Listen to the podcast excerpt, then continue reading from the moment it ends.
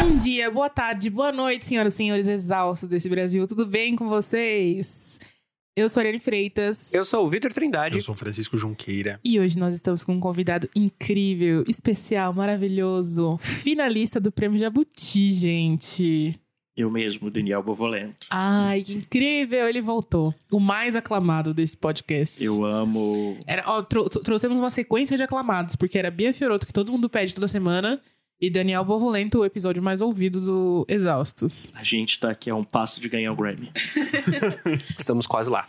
Conta pra gente, Dani, pras pessoas que não te conhecem ainda e pras que querem te conhecer melhor, quem é você? O que você faz da vida? É que difícil, mas eu vou resumir igual eu resumi da outra vez. Cara, eu escrevo sobre comportamento e relacionamento na internet há quase 10 anos aí, quando tudo era mato. E sou autor de livros sobre a mesma temática. Tenho três livros lançados, escrevendo o quarto, como a Ariane falou.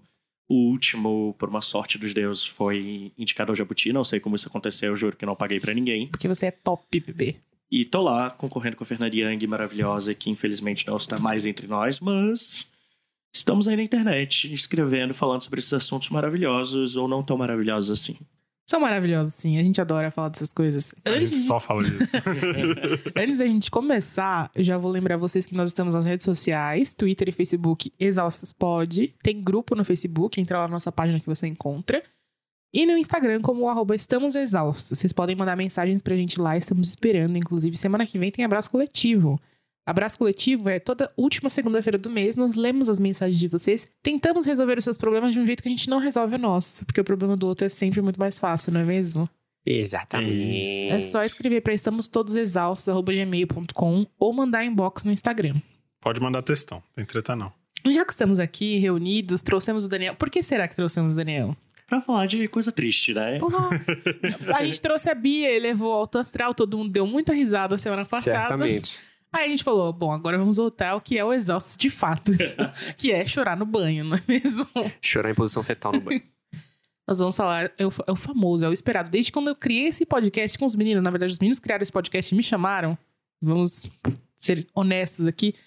Eu falei assim: a gente precisa gravar com o Daniel sobre términos. Fim de ciclo. O Daniel lá tem um livro que O chama ci- Depois do Fim. O ciclo tem fim. Tem todo, todo, todo ciclo, né? É, inclusive, não, não vou dar spoiler, mas tipo, o Depois do Fim surgiu de uma conversa com um amigo meu que falava, cara, minha vida acabou, terminei o namoro de acho que era sete anos e era a primeira namorada dele. Eles começam. Sabe casal, casal ensino médio? Meu Começa a Deus. namorar no ensino médio, aí vai pra faculdade junto, aí sobrevive à faculdade, e aí vai morar junto e acaba. E aí ele falou assim, nossa, mas eu não sei viver sem essa pessoa, eu não sei quem eu sou sem essa pessoa, eu não sei o que eu faço depois do fim. Eu falei, olha, ótimo tema de livro. Essa Você foi a grande pergunta. isso? Eu fiz até para as pessoas no Instagram, mas eu a- acho que a gente vai ficar aqui entre nós mesmo. Depois eu, chamo um pouco do que eu recebi. O que, o que, que sobra pra gente depois do fim? Eu acho que a gente tem que voltar a uma coisa que a gente já comentou aqui. Todos os nunca mais que a gente já falou, entendeu? Ah, E o tempo inteiro. Nunca mais vou passar por isso, eu nunca mais vou achar alguém, eu nunca mais vou me envolver. Não, às vezes nunca mais a gente, hum, do não passar por isso, geralmente a gente costuma não passar, mas a gente passa de uma forma completamente diferente, a talvez até um pouquinho pior. É que a gente acho que a gente não cresce com uma noção de relacionamento de que as coisas elas terminam. Nem que seja até assim de um jeito trágico. Eu sempre penso nisso quando, quando começo. Gente, conheci você, começamos, eu posso ser atropelado amanhã. Uhum. As coisas, elas necessariamente têm que terminar, porque se elas não terminarem porque, sei lá, acabou, termina porque a gente morre. Não é pra sempre, entendeu? E a gente não, a gente não se educa pra entender o fim. A gente não tem, a gente vive um luto tão intenso em relação ao final de relacionamento, como se a gente precisasse daquilo e a gente se alimenta daquilo, a gente carrega aquilo, a gente de mil outras coisas em relação internas nossas. É porque, ah, eu sempre falo isso, a gente não, ninguém começa um relacionto pensando em, terminar, né? Exato. Sim. Não- Eu, eu falo assim, eu não tenho essa ilusão de achar que tudo vai ser pra sempre, que não existe a possibilidade de terminar. Mas conforme, quanto mais você se aprofunda num relacionamento, mais você pensa que aquilo vai durar, né? Então você não tá preparado pra de repente puf, cortar. Você cria uma vida em, em torno daquilo.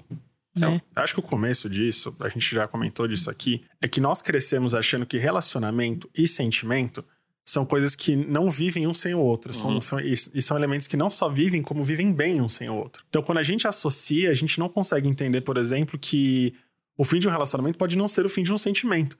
Sim. Ou E geralmente não é, né? É. É porque é, eu- é muito complexo. Eu acho que é- rola um paradoxo aí do tipo, você nunca começa nada com alguém sem pensar no futuro. Eu, pelo menos, não Uhum. acho que vou me envolver, vou namorar sem achar que vai dar em alguma coisa. Sim. É, esses dias eu tava no, no Twitter, eu tava vendo uma galera debatendo, falando, nossa, tipo, se o, se o seu intuito não é ficar com a pessoa, por que, que você começou a namorar com ela? Sim, só que eu acho isso muito engraçado, que tem gente que faz isso. Sim, mas aí eu acho que a gente cai numa, numa Carência. muito. Acho que a gente cai numa armadilha muito grande, que é tipo, beleza. Só que a pessoa que a gente era quando a gente começou o relacionamento não vai ser a mesma pessoa daqui a cinco anos. Nem um pouco. Não vai ser a mesma pessoa daqui a 20. E é muito difícil. Eu acho que tem, tem dois tipos de maturidade que a gente precisa sempre ter, que é você em relação ao outro e você com você. É Uhum. isso. E entender do tipo, cara, eu mudei e eu não sou a mesma pessoa que me apaixonou por aquela pessoa. E aquela pessoa não atende as demandas afetivas que eu tenho hoje. Porque ela também não é a mesma Porque pessoa ela que você, também por quem não eu me é a mesma pessoa. E Uhum. entender que, tipo, aquela história de pra sempre, eu acho muito nocivo esse rolê do pra sempre. Não Porque existe, né? Quando a gente olha pra, um, pra cadeia do relacionamento, as pessoas geralmente acham que é, é o nascer, crescer, trabalhar e morrer, né?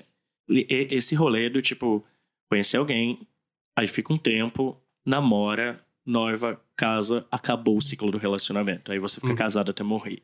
É, então, e eu, eu sinto que muitos desses casamentos que foram pro resto da vida, até gera- acho que até uma geração antes da gente, isso ainda Uhum. era uma coisa na- natural.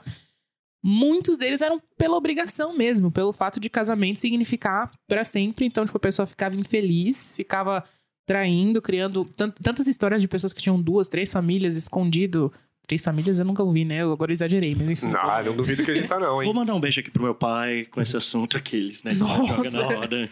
Mas é que a pessoa tem duas. Porque assim, não pode separar. Casamento é pra sempre. Então, Sim. aí vai, vai criando vidas alternativas ali só pra manter a, a fachada e, e manter o compromisso que o casamento é. Tipo, no fim é um contrato. É, é isso. E não é nem. Eu sinto muito em relação à à geração dos nossos pais que talvez o conceito de ser feliz no relacionamento não fosse tão importante quanto é, quanto é pra gente hoje. Então a gente tem muito isso do tipo. Quando o relacionamento começa a ruir, e aí você fala: caramba, mas eu me planejei pra estar com essa pessoa, e aí eu não vou estar mais com essa pessoa. E tem, tem tanta coisa no meio disso. Mas eu, eu- às vezes eu, eu entro nessa, nessa linha de pensamento e às vezes eu acho que talvez muitas das pessoas hoje em dia ah, tenham medo de se relacionar ou não se aventuram tanto em se relacionar por causa de- desse tipo de pensamento também, tipo, de não ver esse pensamento com uma certa maturidade. Porque o fato de da gente ter atualmente a consciência de que às vezes as coisas não são para sempre, de que qualquer eventualidade pode mudar tudo, as pessoas não têm, não estão tentando se arriscar, elas não estão se envolvendo Mas eu tanto. acho que a questão é que não diz respeito apenas a sentimento. Quando você tá em um relacionamento, quando você engaja num relacionamento, você tá construindo Uhum. essa relação. E Isso vai ser permeado de intimidade, isso vai ser Uhum. permeado dos valores que você traz da sua bagagem, da sua trajetória, da sua história, com a história de outra pessoa. Não, E concordo. aí você percebe que não é só uma questão de sentimento. E aí e é, e é isso que a gente demora pra amadurecer, porque ninguém explica isso pra gente. Na nossa cabeça é: vou me apaixonar por você, vamos casar, vamos ter alguma coisa, e o, e o sentimento, o amor vai vencer tudo. E não, não é assim. Porque às vezes o amor ele simplesmente não quer entrar na treta. Porque não diz respeito só ao amor. A gente, eu posso te amar e detestar a tua companhia. Sim. Existe isso. É a grande falácia de que, que amor segura tudo, né? E aí é a confusão de amar alguém e ter um relacionamento com alguém. São coisas completamente diferentes. absolutamente diferentes e a gente demora pra entender isso. E é por isso que quando rompe, vem essa sensação de vazio. Primeiro porque a gente já cresce achando que é, é um passo natural envolver-se com alguém, apaixonar-se por, por, por alguém. Pra gente sentir que a gente tá conectado. Quando não acontece, a gente começa a sentir esse sentimento esquisito de solidão. É uma solidão que incomoda, uma solidão que dá uma coceira, como se todo mundo tivesse direito de ter aquilo menos você. Então, quando termina, você sente que você tá nesse lugar comum, que é esse, esse ato entre eu não quero ter alguma coisa, mas eu preciso ter alguma coisa, por que, que eu me sinto sozinho, eu não consigo me Uhum. conectar a alguém, por que, que É. isso teve que terminar? A gente tem. A gente cresceu vendo contos de fadas, desenhos da Disney. O mito do amor que, que tudo salva, que tudo resolve. O príncipe que chega e com amor resgata a princesa e eles vivem felizes pra sempre. Exato. E a porque- gente vê o Felizes pra Sempre e não sabe o que passa ali no, no, No Felizes pra né? Sempre. Então a gente acredita cegamente nisso e muita gente se, é, se sujeita a situações muito merda, porque, ah, bom, eu amo essa pessoa, então a gente vai ser feliz e isso faz parte da felicidade. E não é, né? Tipo assim, não, não precisa. Eu, eu fico feliz que a, que a gente esteja aprendendo a dizer não, a saber separar, mas eu acho que ainda é uma coisa muito assim de bolha, sabe?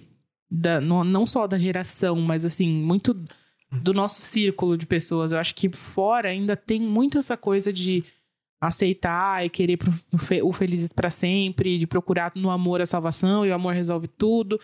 E eu tenho muito medo disso, porque eu mesma sou muito romântica e eu me vejo quando eu agora eu tô aqui super consciente, pensa, quando vocês falam eu sei, eu concordo, eu reflito, mas quando eu entro numa relação, eu acabo ficando meio cega, sabe?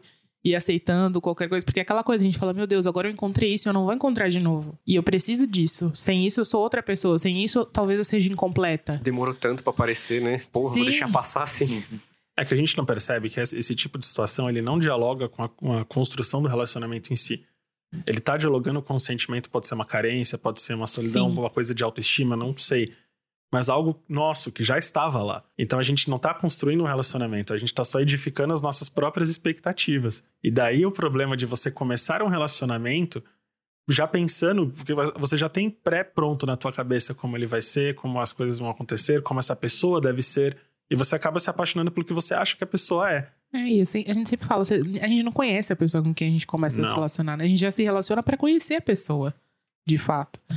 Ninguém. A gente vai no date, aquela pessoa que a gente vê no date não é a pessoa que a gente conhece. A gente tem um nervoso, tem, uhum. tem a vontade de impressionar. A gente sempre mostra o nosso melhor pro outro, primeiro. E a convivência vai mostrando as não outras é a partes. Com quem você vai acordar. É, é a convivência que... acaba com qualquer ilusão, não é mesmo, meus amores? E essa é, a questão da convivência e da, e da criação dessa rotina de intimidade, para mim, é o que torna o, o, o término difícil. Uhum. Porque você estabelece uma rotina. E rotina, quando você volta pra vida de solteiro, que você sente que você caiu no mundo de novo, é uma rehab, assim, né? Que é... é eu acho que um, o mais pesado disso, porque quando a gente tá construindo, quando a gente constrói a rotina do relacionamento, ela é uma coisa progressiva. Ela vai se tornando o que ela é aos poucos. Primeiro você vai começando a ter mais contato, vai começando, você vai criando essa intimidade. Quando você tem um rompimento, é uma coisa muito brusca. Você tem que mudar tudo, você tem que, tipo, sei lá, pagar as coisas da pessoa, você tem que parar de frequentar os lugares uhum. que você geralmente ia, parar de falar com determinadas pessoas. Então, é, é, um, é uma mudança muito drástica. Eu, por isso que, às vezes, é um, um pouco difícil você lidar com isso. E tudo pode... isso sentindo luto, tudo isso sentindo... Porque, assim, causa dor física, né? Causa... Dói. É, diz, ai, não sei explicar, não quero falar sobre isso. é, quando, quando, até quando eu escrevi depois do fim, é, ele, ele não começa do terminamos. Né? A ideia dele é justamente ter uma crescente, porque, cara, você não termina do nada. Uhum. Você não acorda um dia e é. terminou. Acabou. Às vezes um dos lados sim, mas aí é porque a pessoa tá completamente alheia ao que tá acontecendo. Mas é, mas é justamente o dentro dessas crescentes, daí o livro no livro eu vou trazendo esses assuntos e tal. Justamente isso, tem muitas situações, tem a situação do quando alguém termina com você, e a pessoa já tá bem, ou tipo, já consegue seguir a vida dela, não quer dizer que ela não passou pela fase de é. se perguntar se tá tudo dando certo, de ter todos os conflitos dela. Significa que ela passou por isso antes de você. Ela resolveu sozinha na cabeça dela de que era hora de terminar. Então, quando ela termina, você passa a sofrer. Não é. Existem tantos lados aí nesse, nesse rolê de término para mim, e um deles é justamente isso: é quando você constrói uma rotina com alguém.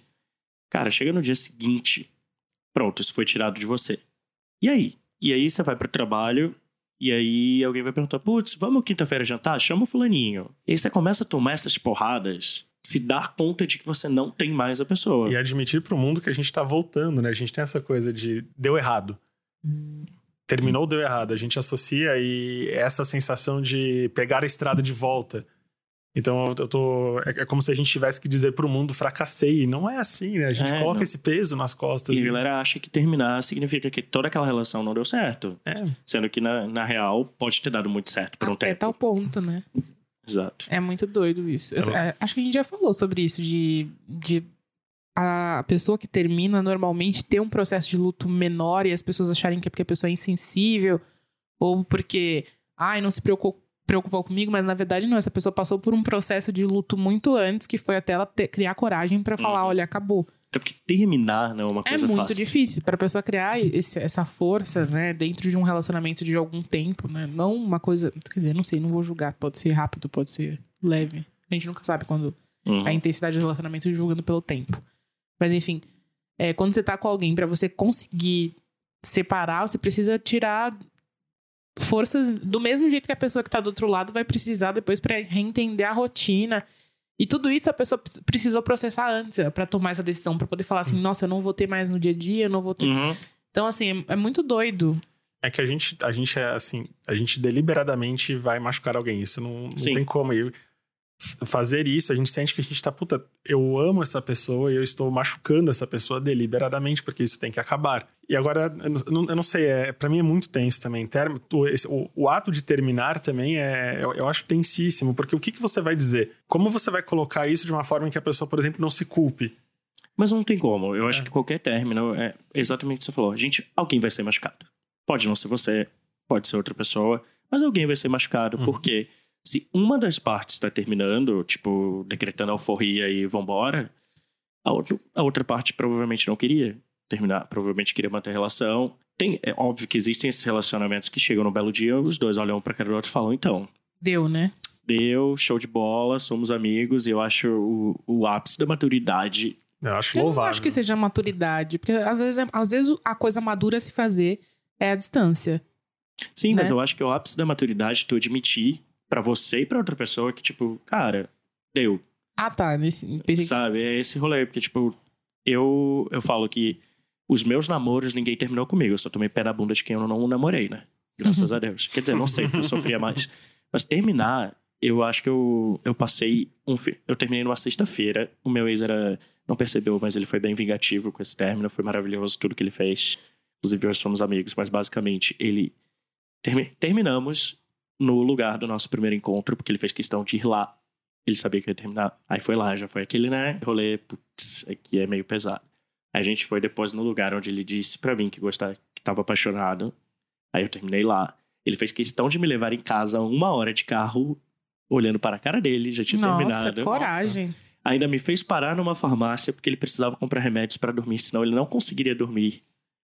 E aí, chegando em casa, a gente tinha tirado uma foto daquela de cabine, que tem várias Aham. fotos. Uhum. Ele falou, calma, não vai embora. Ele cortou a foto no meio e me deu. Puta que pariu. Eu falei assim, olha, se essa pessoa não planejou essa vingança de término, ele fez Qual o muito... Eu signo dele fantástico. mesmo? Aquela... Pisciano. Gente, tem um escorpião nesse mapa aí. Nossa, eu fiquei mal, mas Nossa, fiquei eu mal. super achei a decente. Ah, o Vitor é o escorpiano. Achei ele é escorpiano, mas o ascendente é peixes. Aquela... Não, você não acha que é, que é uma vingança? Eu acho Ah, que. cara, depende. Se vo- se você virou. Você disse assim que uma das partes ela sempre acaba saindo machucada. Entendeu? E, e às vezes o único suspiro de alívio da pessoa pra achar que ela, tipo, ela não foi completamente onerada, ela deixar é, pelo menos essa, essa farpa na outra pessoa, porque é a única coisa que vai conseguir dar o conforto nela. É de fazer ela lembrar que pelo Mas- menos alguma coisa eu de- eu deixei ali. Mas é, porque, Ele é- mas é porque a gente tem essa coisa do. O ser humano tem isso. Nós não somos, nós não somos mestres do tempo nem dos nossos sentimentos. Então a gente se sente injustiçado e a gente quer que justiça seja feita de alguma forma. Algumas pessoas levam a cabo demais, assim, mas então Sim. é como se fosse um jeito de pegar o seguinte: já que você está terminando, eu vou aqui empacotar essa culpa pra você. Não, no eu mínimo, acho que que você, no mínimo, sinta-se culpado por estar, encerrando, por estar encerrando essa relação e fazendo isso comigo. E, e, sei lá, eu não achei que foi. Não foi mau caratismo, ele só, tipo. Não, não acho que foi mau caratismo, eu só acho que ele Não, conseguiu ir no fundo É, ele construiu, emocional. ele construiu É, uma situação. construiu entendeu? ali É. um. Maravilhoso. E eu li alguma coisa, não lembro se é da Regina Navarro, mas ela fala muito. Outro dia estavam discutindo no Twitter o rolê de você terminar pessoalmente. Ou Uhum. terminar por mensagem. Muita gente, acho que 90% das pessoas, acha que terminar por mensagem é uma coisa muito injusta e pouco honesta a ser feita. Ao mesmo tempo, 80% das pessoas termina, por Termina mensagem, né? Exato. E a Regina Navarro fala muito sobre. Eu tô atribuindo ela, mas eu não tenho certeza. Ok. Fica a dica aí, É, Regina Navarro. Mas... Se for, se foi você, muito obrigado. Se não foi, é nóis. Paciência. Paciência. Que ela fala que terminar pessoalmente, na verdade, é, é uma relação de poder. Essa, essa coisa do término é uma grande relação de poder. Você obrigar alguém que vai terminar com você a te encarar é esse processo de você infligir dor no outro, já como uma forma de você não sair tão machucado ou que todo mundo saia machucado disso. Porque tem. Não lembro exatamente, mas tinha esse rolê de se você termina por mensagem, é um ato muito frio, é um ato muito frio. Mas o que, que muda terminar por mensagem e terminar cara a cara? Porque é um término. Vai terminar do mesmo É um jeito. término, Exato. de qualquer jeito. Eu sempre. Eu trouxe esse questionamento aqui uma vez, assim, é, já preparado pra receber uma porrada de coisas, porque as pessoas elas, elas ficam nessa de tem que. O término tem que ser necessariamente pessoalmente, é uma deferência. Mas eu sempre questionei isso. Uma vez eu, eu tive que ir até. até Santo André. Pra, pra tomar o fora, assim, de um relacionamento de. Aí eu ia de contar a história de um amigo, eu não sabia quem era eu, a história dele. E eu, eu tinha 18 aninhos. Aí Eu lembro que eu voltei, mas eu, eu chorava no trem. Eu chorava, chorava, que um vendedor de fone de ouvido foi perguntar o que estava acontecendo. E eu fico pensando, puta, eu queria muito você tomar esse fora por, por, por mensagem. Na sua casa, no seu conforto. Porque eu já teria chamado alguém, tipo, ah, vamos beber, vamos fazer alguma coisa no meu conforto. Sim. Eu ia ter chorado no quarto da minha mãe, mas. Porque eu tava num trem e eu pensei, cara, eu não queria ter vindo até aqui Uhum. pra passar por essa situação. É, tipo, você ia. é, Não, e pior, pior de tudo, você foi até a casa da pessoa pra tomar um pé na bunda, né? Você foi Ai, a ai. pessoa que se deu o trabalho de ir até a sua casa, dar o pé na bunda e vazar. E, cara, é, é um, eu acho que é um, tu- tudo isso é uma grande relação de poder. Porque também, se você parar pra pensar, é muito masoquista você querer que alguém fale na sua cara que eu não te amo mais. Então, mas eu acho que a questão é que a gente quer, quer ter a chance de argumentar.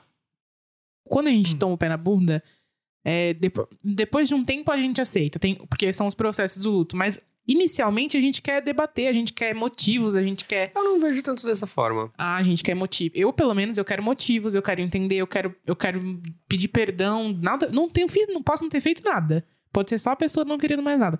Mas eu quero aquilo, eu quero impedir que aquilo aconteça. E Isso- pessoalmente isso a gente é tem. comum, A né? gente, sente ter- a, gente, a gente sente que tem mais poder de impedir que aconteça. É, Ah, eu acho que é mais pra testar a convicção da pessoa. É. Pelo menos a minha. a- a- eu penso dessa forma assim, beleza, você tem coragem, pelo menos.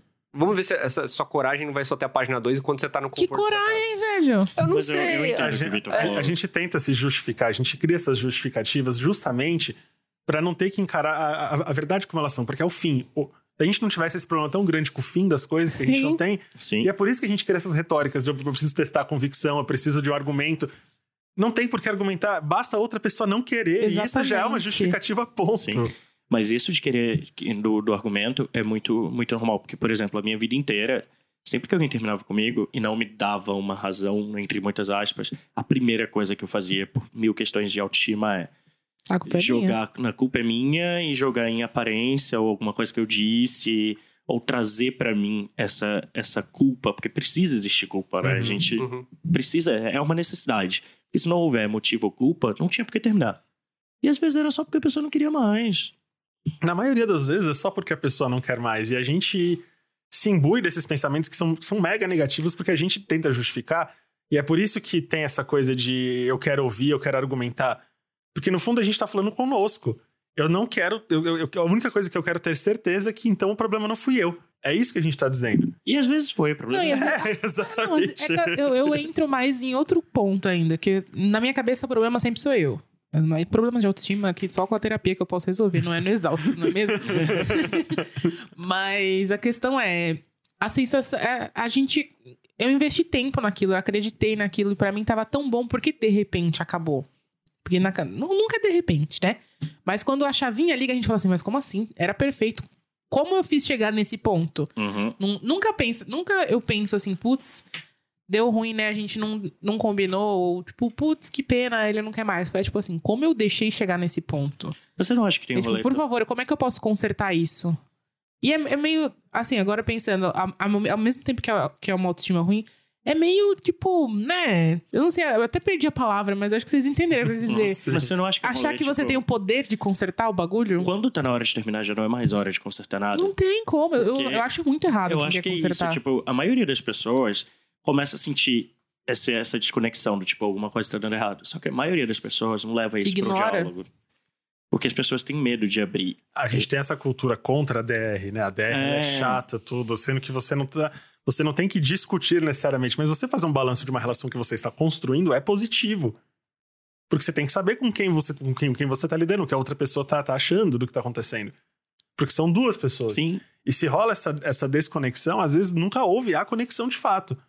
Existia uma conveniência afetiva, uma conveniência sexual, existia um sentimento, mas o ato de construir a relação talvez nunca tivesse acontecido, era só a intimidade compartilhada. E é por isso que a gente tem que conversar a respeito do, dos nossos relacionamentos, porque nós estamos construindo. Ele não, ele não. Assim, você não ganha um ativo e você ganha um relacionamento e ponto. A gente topou construir alguma coisa aqui. E se a gente não faz um balanço disso, de, de sei lá, de tempo em tempo, evidentemente que você vai ser pego de surpresa, porque o que, que você sabe do, do que, que o outro tá passando, afinal de contas, é. apesar de dormir juntos? Eu acho muito doido, porque as pessoas falam, ai, fui pego de surpresa, mas assim, eu nunca fui pega de surpresa. Todas as vezes eu, tipo assim, já tava há algum tempo falando, ah, vai dar merda. Tava só Sim. esperando, assim. Tipo, a gente sente, né? É. Quando você tá envolvido com uma pessoa, você sente a, a mudança de comportamento, você sente a, a, mudança na rotina. Eu acho que a gente tava até conversando ontem com, com um colega nosso, saudoso Peixe, quando ele, ele citou uma palavra, ele, ele fala, contou de um, de uma, de uma situação que ele teve num dos relacionamentos dele e eu, eu consigo associar bastante com uma que eu teve. Eu tive é quando você, tipo, tá vendo que está acontecendo problemas, e você propõe o diálogo com a pessoa. E a pessoa ela já tá tão desacreditada daquilo que ela não quer mais conversar. E, tipo, eu já vi me passar, tipo, falar, ah, então, tô vendo que tá acontecendo isso e aquilo, tal, tal, tal. Tá tudo bem? Ah, tá tudo bem. Mas tem certeza? Tá tudo bem? Ah, não, não, tá, tá tudo bem. E, tipo, vai levando desse jeito. E você vê que, tipo, a pessoa não quer nem consertar. Ela não quer nem o diálogo. O meu primeiro a... vídeo do canal, exatamente, eu tipo assim, é uma historinha e eu, eu assisti essa semana, por isso que eu tô falando. E tem uma parte que eu falo exatamente isso. O que que adianta se eu perguntei 10 vezes, tá tudo bem? Você, tá tudo bem, princesa, tá tudo bem, linda. Não, te amo. E aí, de repente, você some e termina nada. Não tava é. bem, porra. Enquanto isso, a pessoa tá lá falando pros melhores amigos as coisas é, que deveria estar tá falando exato. pra você. É, eu acho isso um absurdo, porque eu lembro na minha, no final do, do meu relacionamento mais longo, que eu, eu, eu tava in, incisivamente falando assim, mano, não tá legal, vamos conversar, tipo, vamos tentar negociar como é que tá sendo tudo acontecendo. Vamos lá, ah, não, hum, não quero. Tá, tá, pra mim tá bom. Assim, eu falei, cara, mas pra mim não tá. Tá ruim. E aí, tipo, falando, não, que não sei o que, se quiser, fica assim. Aí chega uma hora que você tá perdendo gosto, e aí você fala, ah, mas beleza. Então, mas eu acho acabou. que muito disso também é que as pessoas, as pessoas não têm coragem de terminar. Não tem. Eu acho que as pessoas não têm coragem de conversar sobre coisas que incomodam. As pessoas não... Mas mais do que isso, elas ficam de saco cheio e elas não querem terminar. Que é um processo ainda além do conversar sobre incomodo. Depois que você já passou, já chegou no, e no, você no fica limite. esperando a outra pessoa terminar com você. Você não termina, você fica lá fazendo cuzão com a pessoa, que é pra pessoa ir lá e terminar com você. Tipo, por que, gente? Nossa, eu, eu, eu conheci um menino que o ápice da, da covardia, ele pedia pra uma amiga falar mal dele pro cara com quem ele estava ficando, pro cara criar ranço e terminar. Deus do céu. Eu achava esse menino terrível, chamava Diego. Nunca esqueci. Diego, você tá ouvindo, você é um cuzão. Não sei como é que você tá hoje, faz muito tempo isso. Mas é foda, é por que, por que, que a gente faz isso, né? Porque a gente não quer ouvir algumas respostas, então a gente evita fazer algumas perguntas. Perguntas do tipo: será que ele está feliz comigo? Uhum. Será que eu estou feliz? Essa é a pessoa com quem eu quero estar daqui a 10 anos? Esse é um exercício muito difícil de fazer quando você está se envolvendo. Quando você olha para uma pessoa e vocês, por mais que vocês estejam bem, vocês se questionar: nós estaremos assim daqui a 5, 10 anos? Essa pessoa que vai compartilhar uma vida comigo? São perguntas difíceis, mas que a gente tem que começar, sei lá, a, criar uma cultura de fazer e levar isso também para as pessoas com quem a gente está se relacionando, para que esses sentimentos de, de fim ele seja pelo menos o tipo, ok, a gente só andou até aqui, foi bom, foi, foi bom isso aqui, não, não vai funcionar além disso aqui. Uhum. Ó, oh, recebemos, dentre as mensagens, eu perguntei o que fica depois do fim. E aí ela mandou assim: tive um namoro que terminou bem ruim e aí fiquei com medo de confiar. Um dia passa? Aí ela contou a história. Meu ex se declarou, falou de casório e ficou com uma menina 15 minutos depois. Mas é mau caratismo do rapaz, né? Tá bom, mas aí isso. Mas assim, a, a, a, grande questão é, a gente lida com pessoas o tempo inteiro e é o caráter delas. Algumas têm um bom caráter, outras não, mas tudo isso influencia diretamente na forma como a gente se vê. Ela ficou sem. Deslumbrada. Não, ela ficou sem. Ela perdeu a confiança nas pessoas, ela não consegue se relacionar por causa disso. Ela perguntou se isso passa. Passa, né? Eu espero passa, que passe. Passa, é. com terapia. Mas passa. Sim. É por, isso que gente, é por isso que eu volto. Quantos nunca mais a gente já falou? Eu, eu lembro quando tinha 17 anos de, do, do primeiro término que, ah eu nunca mais vou passar por isso, é um sofrimento, eu nunca mais vou me apaixonar por alguém, porque a gente acha que é o fim de tudo mesmo. Uhum. É o fim do mundo, né? Nunca, o famoso é, fim do mundo. Nunca mais vou achar alguém como assim, nunca mais vou ver algo assim, ninguém nunca vai me ver desse jeito e. Ah, é o que eu digo. Nunca mais, eu nunca mais vou passar por isso desta forma. vou passar por outra coisa completamente diferente ou completamente pior. Mas Até porque eu vou acho- passar por isso de novo. Eu acho que a gente. Cada relacionamento que a gente tem, a gente ama de uma maneira diferente. Exato. Tudo, tudo é diferente. O tempo é diferente, é, é outra pessoa, o lugar onde você tá, o aprendizado que você teve no relacionamento anterior. Então, concordo super. Acho que Uhum. nunca mais você passa daquela forma. Óbvio que existem. Vocês devem conhecer um monte de gente que tem padrões de relacionamento. Sim. Sim. Padrões de euzinha. pessoas. Padrões de pessoas que Euzinha. você conhece o, o novo namorado e ele é idêntico A ao isso- isso eu não, A gente isso comentou já disso. de conheço. gente que, que namora. Nossa, eu conheço gente que namora assim, o- Uhum. os clones lá do. Eu também. Os caguei Eu falo pros meninos, eu fico tipo assim, gente, como é possível? Onde a pessoa encontrou? Foi procurando na forma, porque não é possível. Tem, Então, mas tem, tem, tem gente que faz que com que isso não seja uma coisa superada. Eu, eu conheço gente também que tem tanta dificuldade em superar a ex que começa a namorar a pessoa é idêntica fisicamente. Uhum. Sim, mas é disso que a gente tá É, falando. e eu acho doido isso, porque na, na, na real a pessoa ela só tá buscando o outro ainda.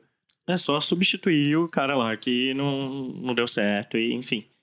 É muito doido. Eu, por um tempo, tive, tive, eu tive padrões, mas era meio que padrões de personalidade. Eu sempre queria pessoas muito parecidas com uma certa pessoa até o dia que eu entendi que o meu problema era não ter resolvido aquela pessoa lá atrás. E aí, Uhum. graças a Deus, os padrões mudaram. Essa questão de em, relação a- ao, ao fim das coisas, eu lembro, sei lá, tipo, todos os, os finais do meu namoro, eu, eu preciso muito de um isolamento. Eu, eu, eu sei lá, pra conseguir ficar bem resolvido com isso, eu preciso de um isolamento. Eu, eu preciso isolar tudo em relação àquela história. E às vezes eu não percebo quanto tempo passou. Então, às vezes é difícil, sei lá, esse negócio de retomar amizade com uma pessoa com quem você já se relacionou. Hoje eu tenho, assim, eu tenho adoração pelos meus ex, assim. São, são pessoas incríveis, tudo, mas é foi, foi um processo bem demorado. Nossa. Frases que jamais falarei. nunca diga nunca. Não, eu, esse eu posso falar que nunca. Ah, esse cara, pelo amor de Deus. Se um, dia, se um dia ela, se um dia ela falar qualquer coisa que não seja eu detesto esse cara, a gente bate nela. É que a gente vai ver que, que, que as coisas começaram a mudar de uma forma que a gente não esperava e a gente vai precisar de uma interdição. Ó, a Rihanna aí, gente. Rihanna postou essa Nossa, semana velho. um, um vídeo Mostrando as promovendo maquiagens. as maquiagens dela lá com música do Chris Brown. E sabemos todo o histórico lá do Chris Brown com ela, né? Pra Então, mim, nada, eu- a- esse- nada desses, de- assim, dessas separações de celebridades internacionais vai superar o, o maravilhoso divórcio, não maravilhoso, gente, que horror. O divórcio entre Joel e Chimbinha. Joel Que Chimbinha eles tinham que ficar cantando juntos por um ano. Do- Mas a, mas a questão não foi essa. A questão é que ela foi agredida, ela foi deformada por ele. A Joelma? Não, a Rihanna. E todo mundo defende ela. Tipo, as pessoas defendem muito ela. E, Inclusive os ex dela, Drake e Chris Brown, E gravaram foi um- uma música juntos. e aí ela vai lá e posta uma foto ouvindo, um vídeo ouvindo música do Chris Brown. Todo mundo ficou tipo assim, querida, amada, Estava lutando por você. beloved. Lutamos sozinhos. Vocês lembram disso? Tipo assim, sei lá, ia no, no Faustão, a Joelma ia cantar Lua Me Traiu. Cara, eu acho que a Joelma- Não, não A eu Joelma foi, tipo, quando ela lançou a música solo pra mim, foi tudo. E foi bem na época que aconteceu a grande treta comigo, o meu, o término. E era tipo assim, não, Nunca foi amor. não é que ela, era, como é que é? Era, era... Tem coisas na vida, a gente, a gente não perde, a gente se livra. Tem gente, é tudo pra mim essa Eu mulher. amo essa música. E depois o Chimbinha ainda é, arrumou uma, uma dupla que era a cara da Joelma. Aí, ó. Aí, o, o macho, né? O que tem a ver? É foi que a gente tava falando de padrões, né? Pessoas. Aí caímos onde em Joelma e Chimbinha. Fez o, o nosso destino aqui, né? Quem dialoga muito com esse tipo de coisa é a Marília, né? A Marília Mendonça. São umas músicas terríveis eu também. a amo. respeito Mas tá lá, Nossa. namorando, casada, tendo filhinhos, amo- feliz, enquanto nós sofremos. Mas como ela diz, ninguém vai sofrer sozinho. Todo mundo vai sofrer. Eu acho que essa música é um resumo dos relacionamentos que a gente tá vivendo na década. É maravilhoso, gente. É, é assim, ela, ela, ela sintetiza de tal forma ali que, caralho, parece Nietzsche, mas é ma- parece a Marília Mendonça. Quem eu quero não me quer. Quem me quer não vou querer. Ninguém vai sofrer sozinho, todo mundo vai. Tá certo. Uma das, mens- uma das coisas que eu mais recebi aqui foi. É, que, da coisa mais chata que fica é- são as pessoas perguntando: E Fulano, vocês ficavam tão bem juntos? Ah, Eu tenho uma história de um amigo nosso, que eu não vou dar nomes, Matheus Rocha, é, que chegou pra uma amiga aí, assim, eu não vou dar nomes, ela tinha acabado de terminar o namoro, e o Matheus, que tem, assim, às vezes, o Matheus, né, não, não, não mede um pouco, né, a situação, virou, sério, vocês terminaram? Mas por quê? Vocês eram lindos juntos, quem terminou? Eu falei assim, Meu Deus! eu só virei, catei ele pelo braço e falei, Amada. Amada, ele, ué, amigo, eu só queria saber. Eu falei, ouve o que você acabou de falar pra uma pessoa que acabou de terminar e claramente não está bem, pois está pedindo músicas tristes no karaokê. Meu Deus. Aí ele, aí é verdade, eu pisei na bola, né? Eu falei, gente, isso de perguntar pra outra pessoa e é a minha cara. Eu sempre vejo, tipo, tô acostumado a ver o casal junto, né? Aí, sei lá, chega numa festa, depois a pessoa vem sozinha, você fala, ué, e o fulano? A gente terminou tem uns três meses, eu... Ah, Ah, se eu vejo pessoa que tá sempre com alguém, que eu vejo que não tá junto, eu nem pergunto. Ô, amiga, não tem esse É a minha lei. Não tem esse Ah, eu tenho porque, tipo, eu já tive relações que terminaram que eu prefiro que, tipo, quando alguém vem me perguntar, eu tenho que responder e eu fico, tipo assim, Eu vou reto no Facebook, na hora, eu vou ver se tirou o status de Nossa, mas relacionamento. você tem uma estratégia, né? Você Ah, eu não é- penso rápido. Ah, mas isso aí é evidente. Eu É não o vou nem discordar né? com ele, porque eu faço isso aí entra no também. feed do Instagram rapidinho ali, mas, já olha as mas tem últimas muita fotos. gente no feed do Instagram, por exemplo, tem um monte de casal que eu conheço que eu falo, será que a pessoa terminou? Aí eu vou ver, não tem foto tipo seis meses. Saio na rua e encontro os dois juntos. Não quer dizer muita coisa. Aí tem coisa. Aquela, né? Não, é o que me. Não é que me irrita, né? Às vezes quando a gente tá dando aquela stalkeada, quando tem. É, bate de frente com aquelas pessoas low profile.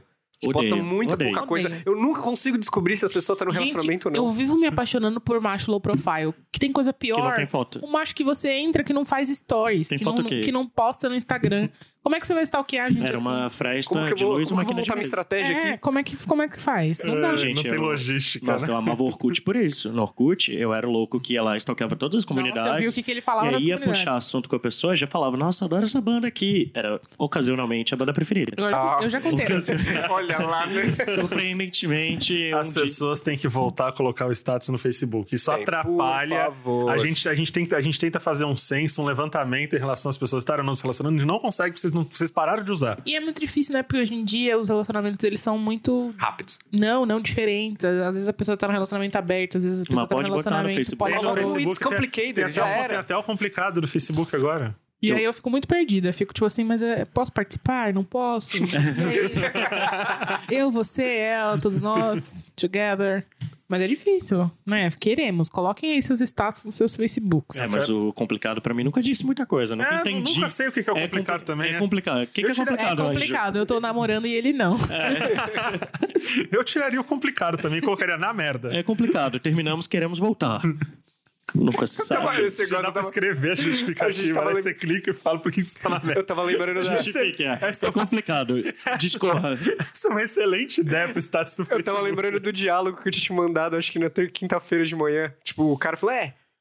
É, cara, tô interessado numa mina aqui. Que eu, co- como é que eu puxo assunto com ela? Ah, sei lá, fala de uma coisa que ela gosta. E aí, mina? E o teu ex, como é que tá?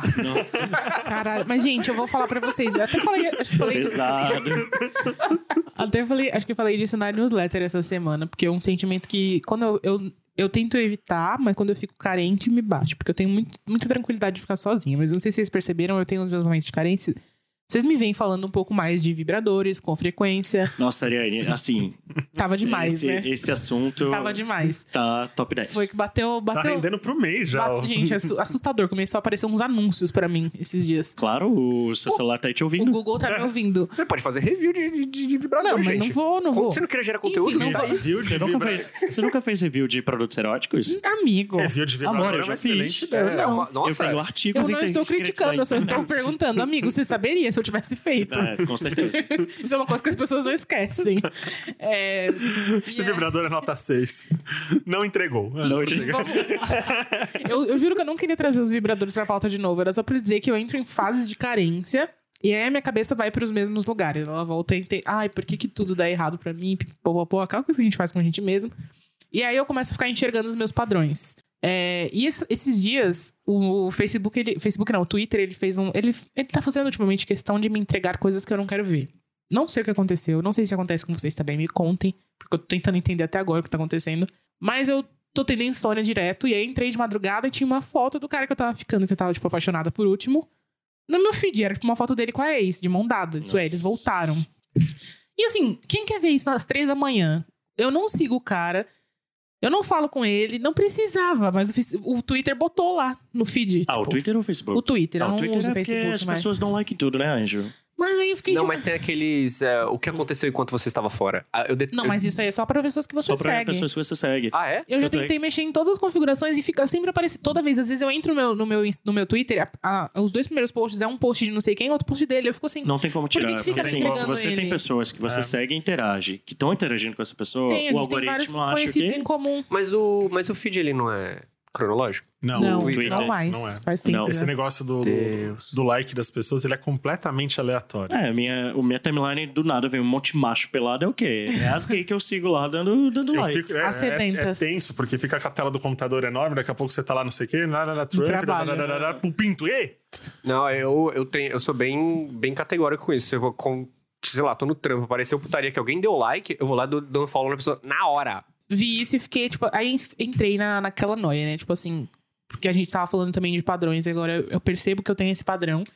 E eu tô tentando entender o que que me faz atrair esse tipo de pessoa. Porque não sou, não sou eu que vou atrás dessas pessoas. Nenhuma, nenhum dos relacionamentos que eu tive fui eu que fui atrás da pessoa, mas no fim eu me apaixonei, então. E eu, e eu atraio. É sempre o mesmo padrão de cara. O cara que tem alguma coisa com a ex mal resolvida e vem aqui para, tipo, buscar conforto.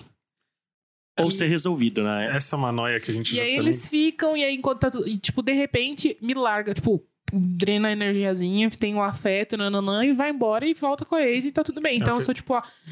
Eu fiz a piada com vocês aqui e eu, fa- eu, fa- eu falo que eu odeio aquela frase lá do tem gente que é jornada e não destino. destino. Vai tomar no cu, eu sou o barco, né? Eu a pessoa chamo- senta no barco, É o atravessa e vai chama de- embora. é o que a gente chama de degrau, né? Que a gente tem medo, e com razão, de ser degrau da felicidade dos outros. E isso é, é parte do período de luto também, porque a gente não consegue entender. Uhum. Afinal de contas, por que que tá dando certo pra outra pessoa e não tá dando certo pra mim? Não, mas eu fiquei feliz que ele tava. E foi muito engraçado que eu fiquei dividido. Eu fiquei feliz porque ele tava bem. Mas eu fiquei mal no sentido de, tipo, por que, que sempre é tão. Eu, por que, que eu tenho que ser a pessoa da transição? Para É. todas as pessoas. Esse é, um- esse é um questionamento bem. tipo assim, bem olhando. Porque aí eu sei que é alguma coisa que eu tô fazendo de errado, é alguma imagem que eu tô passando. Se fosse uma pessoa que acontecesse isso, tudo bem, mas são várias pessoas. Aí eu fico, tipo assim. Amiga, eu escrevi sobre isso no meu primeiro livro, usando uma metáfora que era: às vezes a gente achou Shang de alguém pra chegar numa Gina Nossa Weasley, entendeu? senhora. E é isso, tem gente, tem gente eu sou só a Xoxang de todo mundo, caralho. Pois é, mas é o, é o famoso a pessoa de transição de alguém. Só que você também não pode tomar isso pra você Não, como se fosse culpa quero. sua. E eu acho que isso também é uma coisa muito de que a gente tá vivendo, é, é quase geracional. Esse tipo de coisa que a gente tá vivendo hoje, essa dificuldade de se conectar e essa facilidade com que as pessoas estão se conectando com várias pessoas ao mesmo tempo, é muito doido. Porque na real, você acaba de fato não se conectando com ninguém. Então você, as coisas elas são pas- passageiras demais pra gente ainda, que a gente vem do. A gente pegou o começo disso ainda. Quem é cinco anos mais novo, provavelmente deve ter outra percepção que todos nós Uhum. aqui, por exemplo. Mas essa, essa facilidade de ir e vir, a gente, sei lá, a gente não entende direito. A gente não acho. foi treinado pra A isso. gente não Não. foi. Ah, pouco. eu vejo muita gente da nossa geração que, que lida bem com isso. Quando eu tinha Tinder, uma das coisas que eu precisava pensar era tipo assim: eu tô conversando com cinco pessoas ao mesmo tempo. Se eu quiser realmente conhecer essa aqui que eu Eu não gostei, consigo, só eu não vou conversar com as outras, porque eu sei que eu não vou dar atenção e desenvolver alguma coisa. E eu vejo muito isso, cara. Quando você tá, tipo, distribuindo a sua atenção e distribuindo, tipo, sua capacidade afetiva, você não consegue focar em alguém. Uhum. E aí. E, e esse rolê ainda tem isso. Tipo, a gente não foi preparado pra isso. A gente sempre tem é, o sentimento ou a expectativa de que vai chegar alguém melhor do que a pessoa com quem a gente tá conversando. Porque sim, existe essa, essa coisa do alguém melhor vai vir. E até em relacionamentos é, que já acontecem, tem muito disso. Tipo, será que eu tô com essa pessoa, mas não vai chegar alguém melhor? Será que, será que eu mereço mais, de repente? Eu e acho a gente que, merece. eu acho que, so, merece. eu acho que so- assim, soma isso o fato de que nós não nos apaixonamos, a gente tá. Todo mundo tá com o barqueiro dos 30 aqui já, já olhando.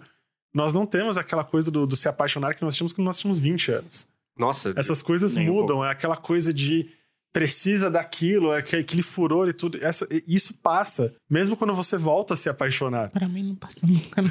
Ai, passa, passa, é diferente. É diferente. Pelo menos pra mim, todos os relacionamentos que eu tive, no- nada vai ser meus 15 anos subindo não. e descendo mensagem no MSN pra pessoa ler o que eu escrevi no Subnick e vir puxar o assunto comigo. Nada vai É, ser porque igual eu não aquilo. vou, eu não vou, ele tem que vir, né?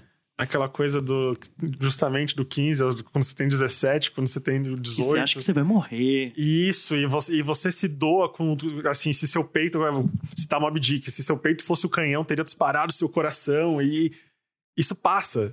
Isso chega uma hora que você, você não tem. Não, você, Isso é porque que, vocês tipo, não são arianos, entendeu? A intensidade aqui é.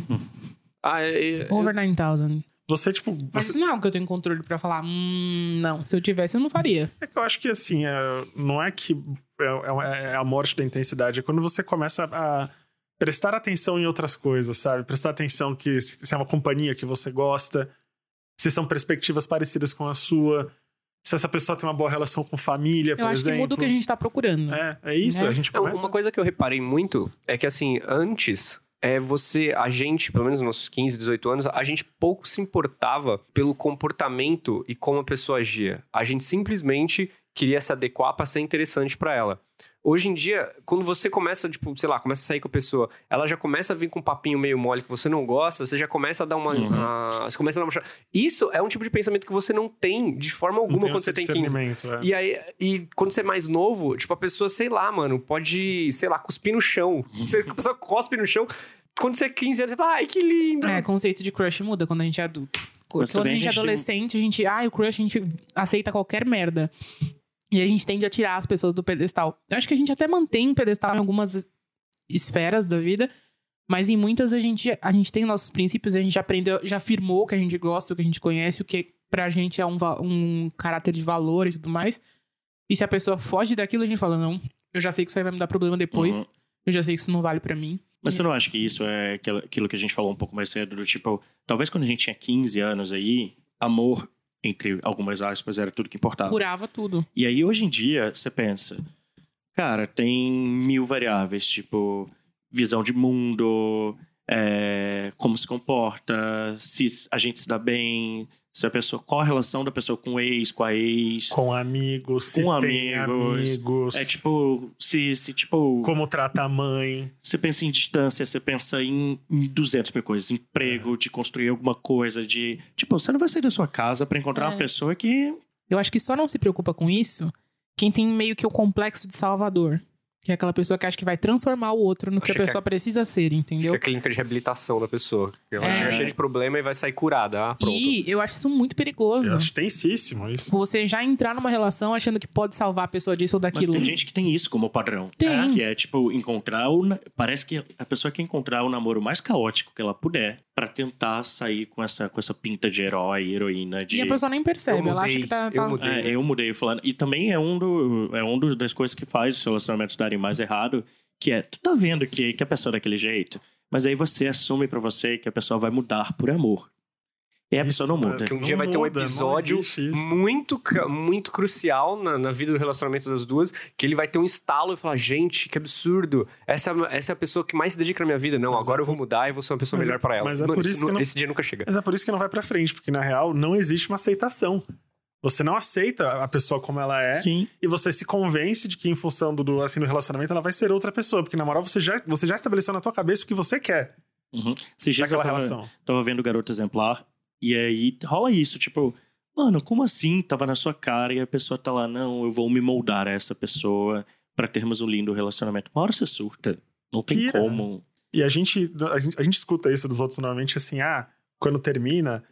Mas por que, assim, as pessoas elas percebem onde que existe a desconexão. E coisas que para as pessoas são óbvias, pra gente não é. Então é muito comum você ouvir, sei lá, de amigos ou de família, puta, já sabia que não ia dar certo. Tava na cara que não ia dar para mim não tava na cara, não. Uhum. Mas aí quando você tá emocionalmente envolvido com a questão, você se distancia de uma maneira uhum. que, tipo, pode ser óbvio. Todos os seus amigos te falam o tempo inteiro. Você fala, não, não é bem assim, eu conheço uma é. versão dessa pessoa. Que você, não, que você conhece, não conhece, você não sabe o que tá acontecendo. De fato. E aí quando termina? Quando a pessoa é mais do que só seu namorado, é só mais do que um relacionamento, ela é uma parte da sua vida já. Como faz? Ah, eu. Primeiros passos, assim, Estabelece... porque senão é muito complexo, né? Eu acho que tem que restabelecer a rotina. Se você não restabelece uma rotina rapidamente, você tende a, a ficar nesse fantasma que, que ficou e não, é, dificulta muito a superação.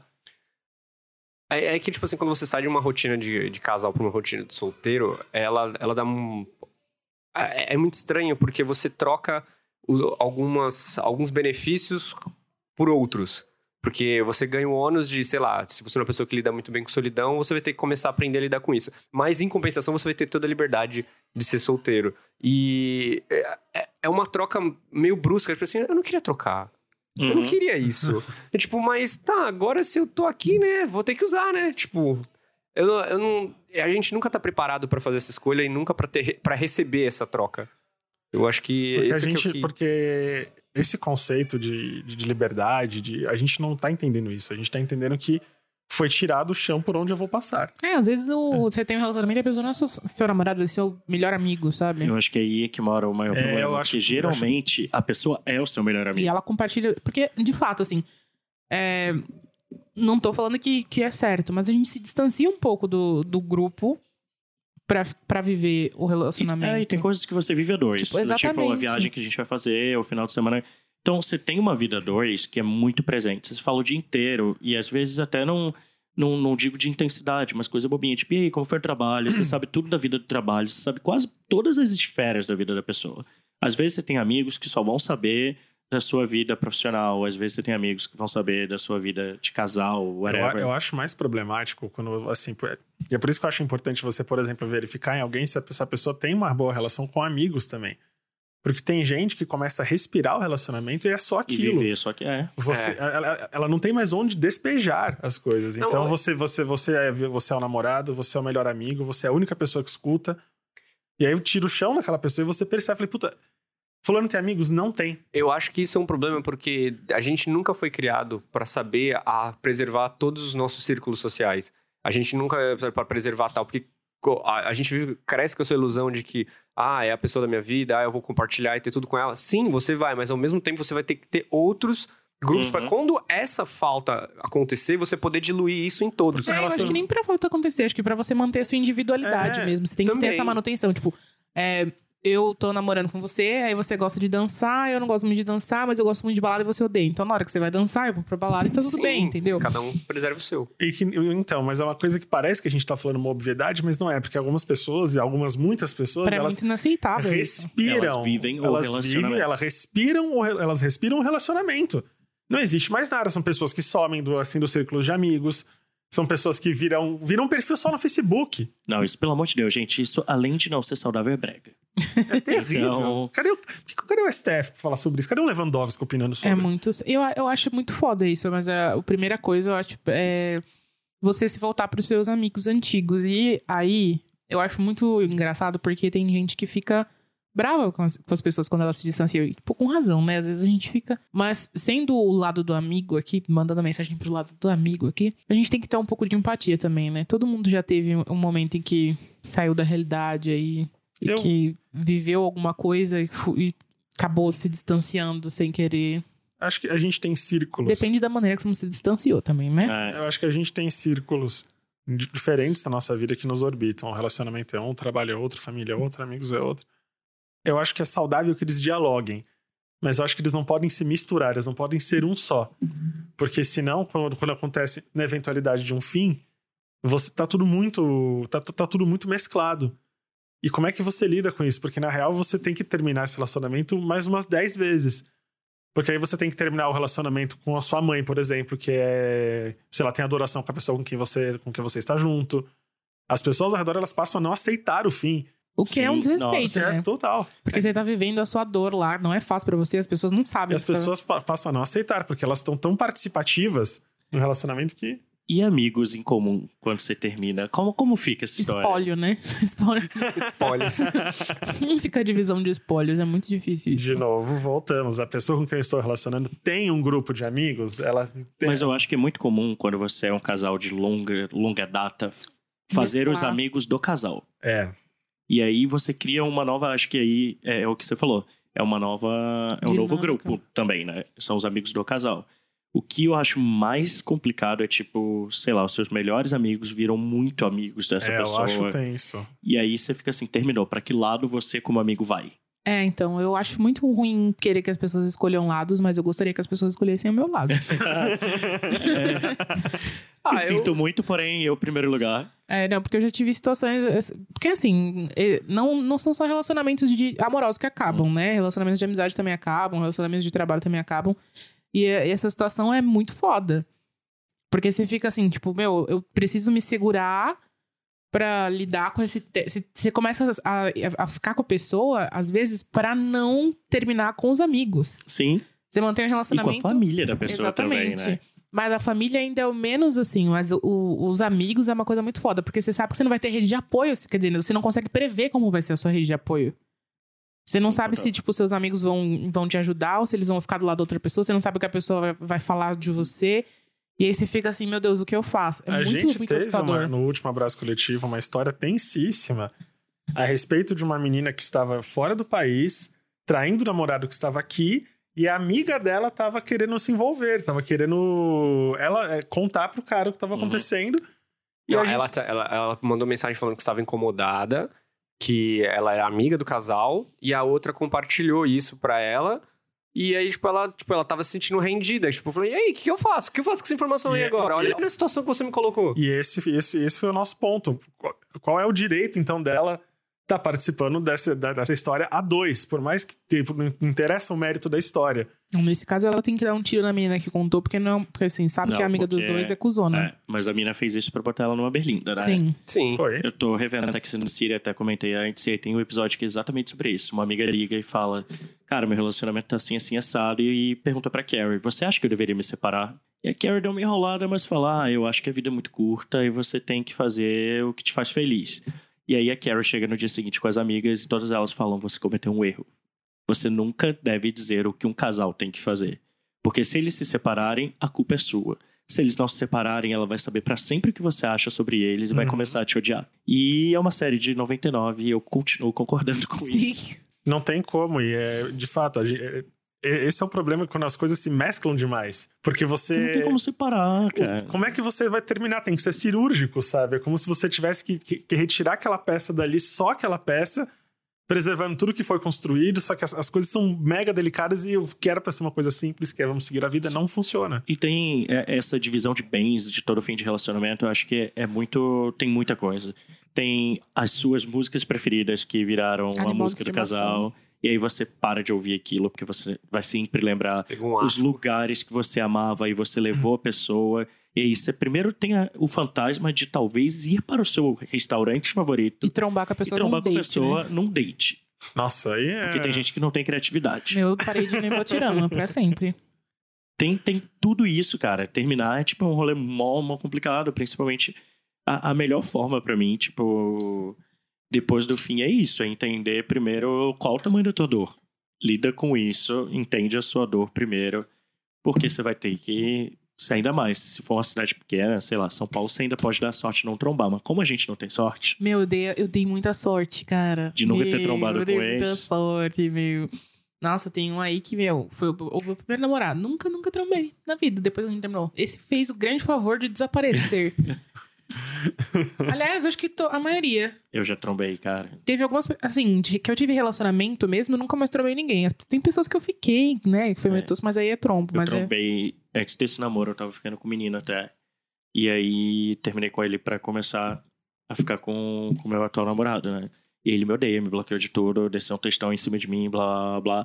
Aí eu fui fazer aula de teatro. Nossa, Chegou eu no primeiro, primeiro dia da aula de teatro. eu, o Wolf Maia e ele. primeiro dia da aula de teatro, eu lembrei que ele fazia aula lá, mas em outra unidade. Falei, nunca vou encontrar esse menino aqui. Nossa. Quem é a pessoa que eu dou de cara quando eu abro a porta da aula? Tara. ele, a gente. Sabe o acordo em que você finge que não viu a pessoa, a pessoa finge que não te viu e todos saem felizes? Esse acordo silencioso é maravilhoso. Eu acho que as Tudo. pessoas Eu que amo. fazem isso são ótimas. Mas e aí? Né? Você fica nessa. Mas cara. o sentimento, gente, qual foi? Porque eu queria compartilhar com vocês que tem gente que não sabe, mas demora um tempo pra você se sentir normal na presença da pessoa. Às vezes pra você não, às vezes vai ser de boa, mas existe a possibilidade de seu estômago ficar gelado quando Às se vezes encontrar. Fica awkward, na verdade. Você achar que vai morrer. É, É, só ansiedade. é que assim, só, entre aspas. Só. Mas é que essa parte de, de esperação, se você tem que ter contato com a pessoa, é muito difícil, porque Como é que eu vou chamar simplesmente de amigo ou conhecido uma pessoa que ontem eu, estava pelado. chamando de namorado? Eu vi pelado. Essa transição. Ah, não mas é ver pelado, eu já vi vários amigos pelados. Isso Com É. frequência. com frequência. Essa transição Você não fala é assim, já enfia o dedo nesse cu, caralho. Então, então, né, gente? O vibrador? Voltamos pra pauta erótica. Ah, eu, eu tenho. ah, nesse quesito, frequentar lugares, etc., eu tenho um, um problema, porque eu tenho. Ah, eu, eu não vou me estender, o Francisco entende a situação. Puta, é que a gente gosta, a gente frequenta o lugar de trabalho onde a ex do Vitor trabalha, porque a comida é boa. A gente vai E lá. me dá prazer ir lá, eu não sei porquê. Porque ele é um cuzão e ele gosta de, de ver a menina ficar. con- constranger Nossa. a pessoa. Mas eu acho, Ah, eu eu acho que com isso. Desculpa, Escorpiano. desculpa ah, mundo. isso, de, isso de ver a pessoa depende muito. Depende. Eu, eu, por mais bem resolvido que eu esteja, tipo, anos depois, se eu vou pra um lugar, sei lá, depende também porque eu sou. Sou- às vezes eu me sinto cuzão por isso, mas se eu tiver solteiro, chegar no lugar e ver a pessoa pegando alguém na minha frente, bate um negócio que eu não sei te explicar. Ah, não é legal não. Mas se sou eu pegando, nossa, eu me sinto uma grande gostosa. Exatamente. mas, cara, ver, ver a pessoa ali pegando alguém é muito estranho pra mim. Muito estranho. eu demoro muito pra, pra voltar a falar. Então, quando volta, normalmente já deu uma distanciada, então o contato costuma ser um pouco mais tranquilo. Outro dia, meu ex, assim, quando ele, ele se mudou pra São Paulo, ele, ele ficou um dia em casa, ele dormiu em casa. a Ele mudou tava- pra cá?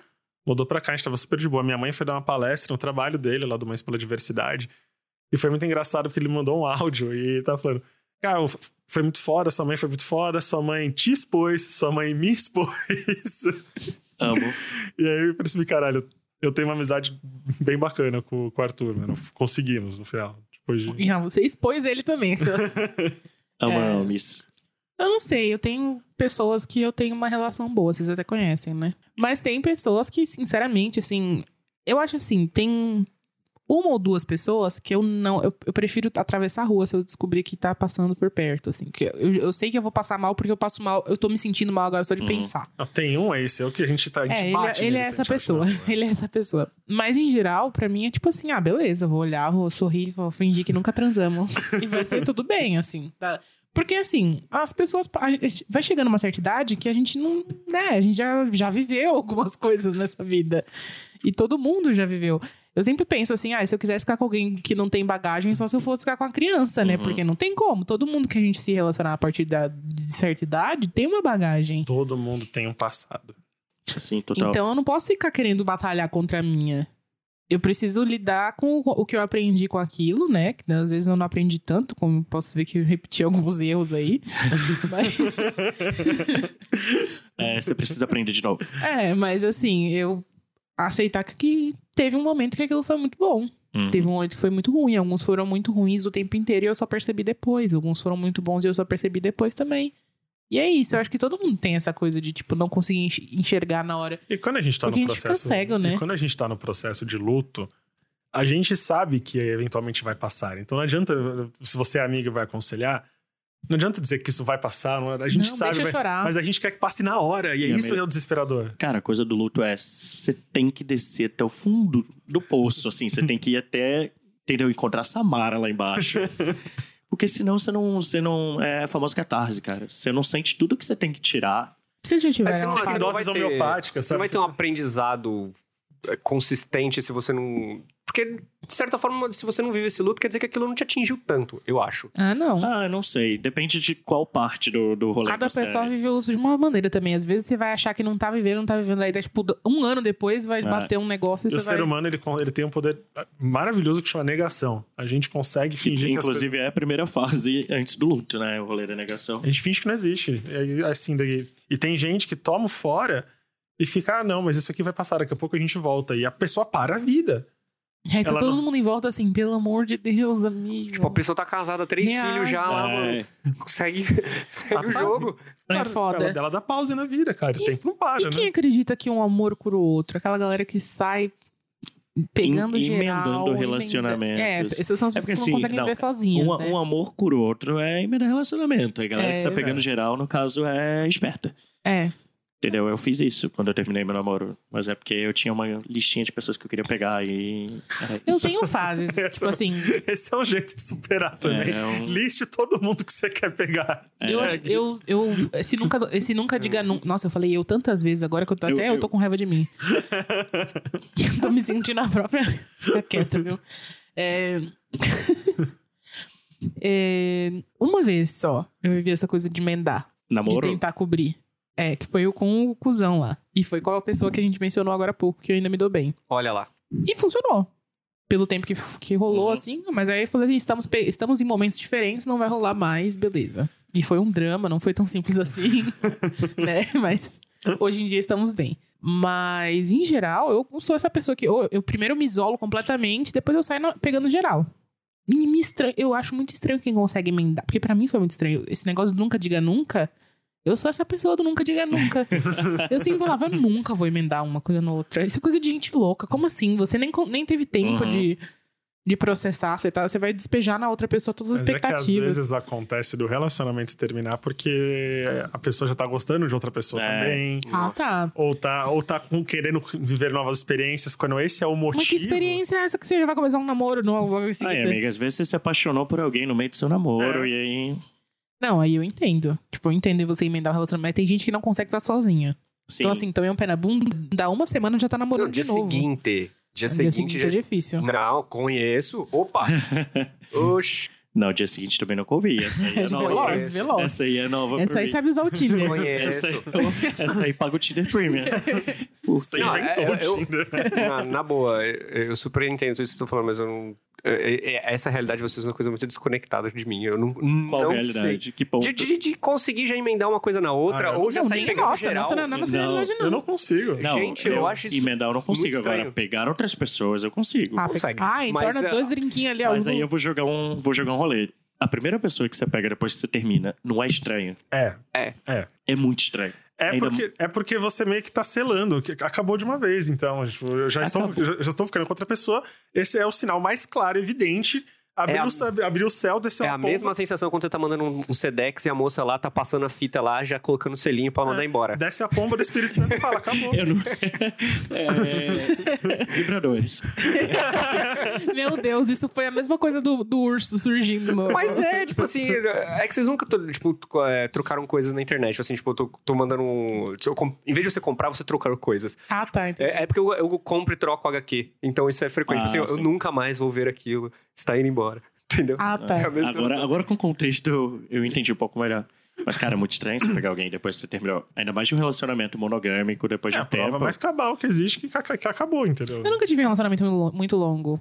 Ah, mas ainda assim, Um vamos ano supor, no máximo. Você assim. fica um ano sem pegar outra pessoa. Aí você vai, e a primeira pessoa que você vai pegar Talvez depois. eu não tenha ficado sem pegar outras pessoas. Então tá, tudo bem. Vamos esquecer esse exemplo. né, esse exemplo aí. Mas era tudo consentido e conversado entre o casal. Mas e pegar ex?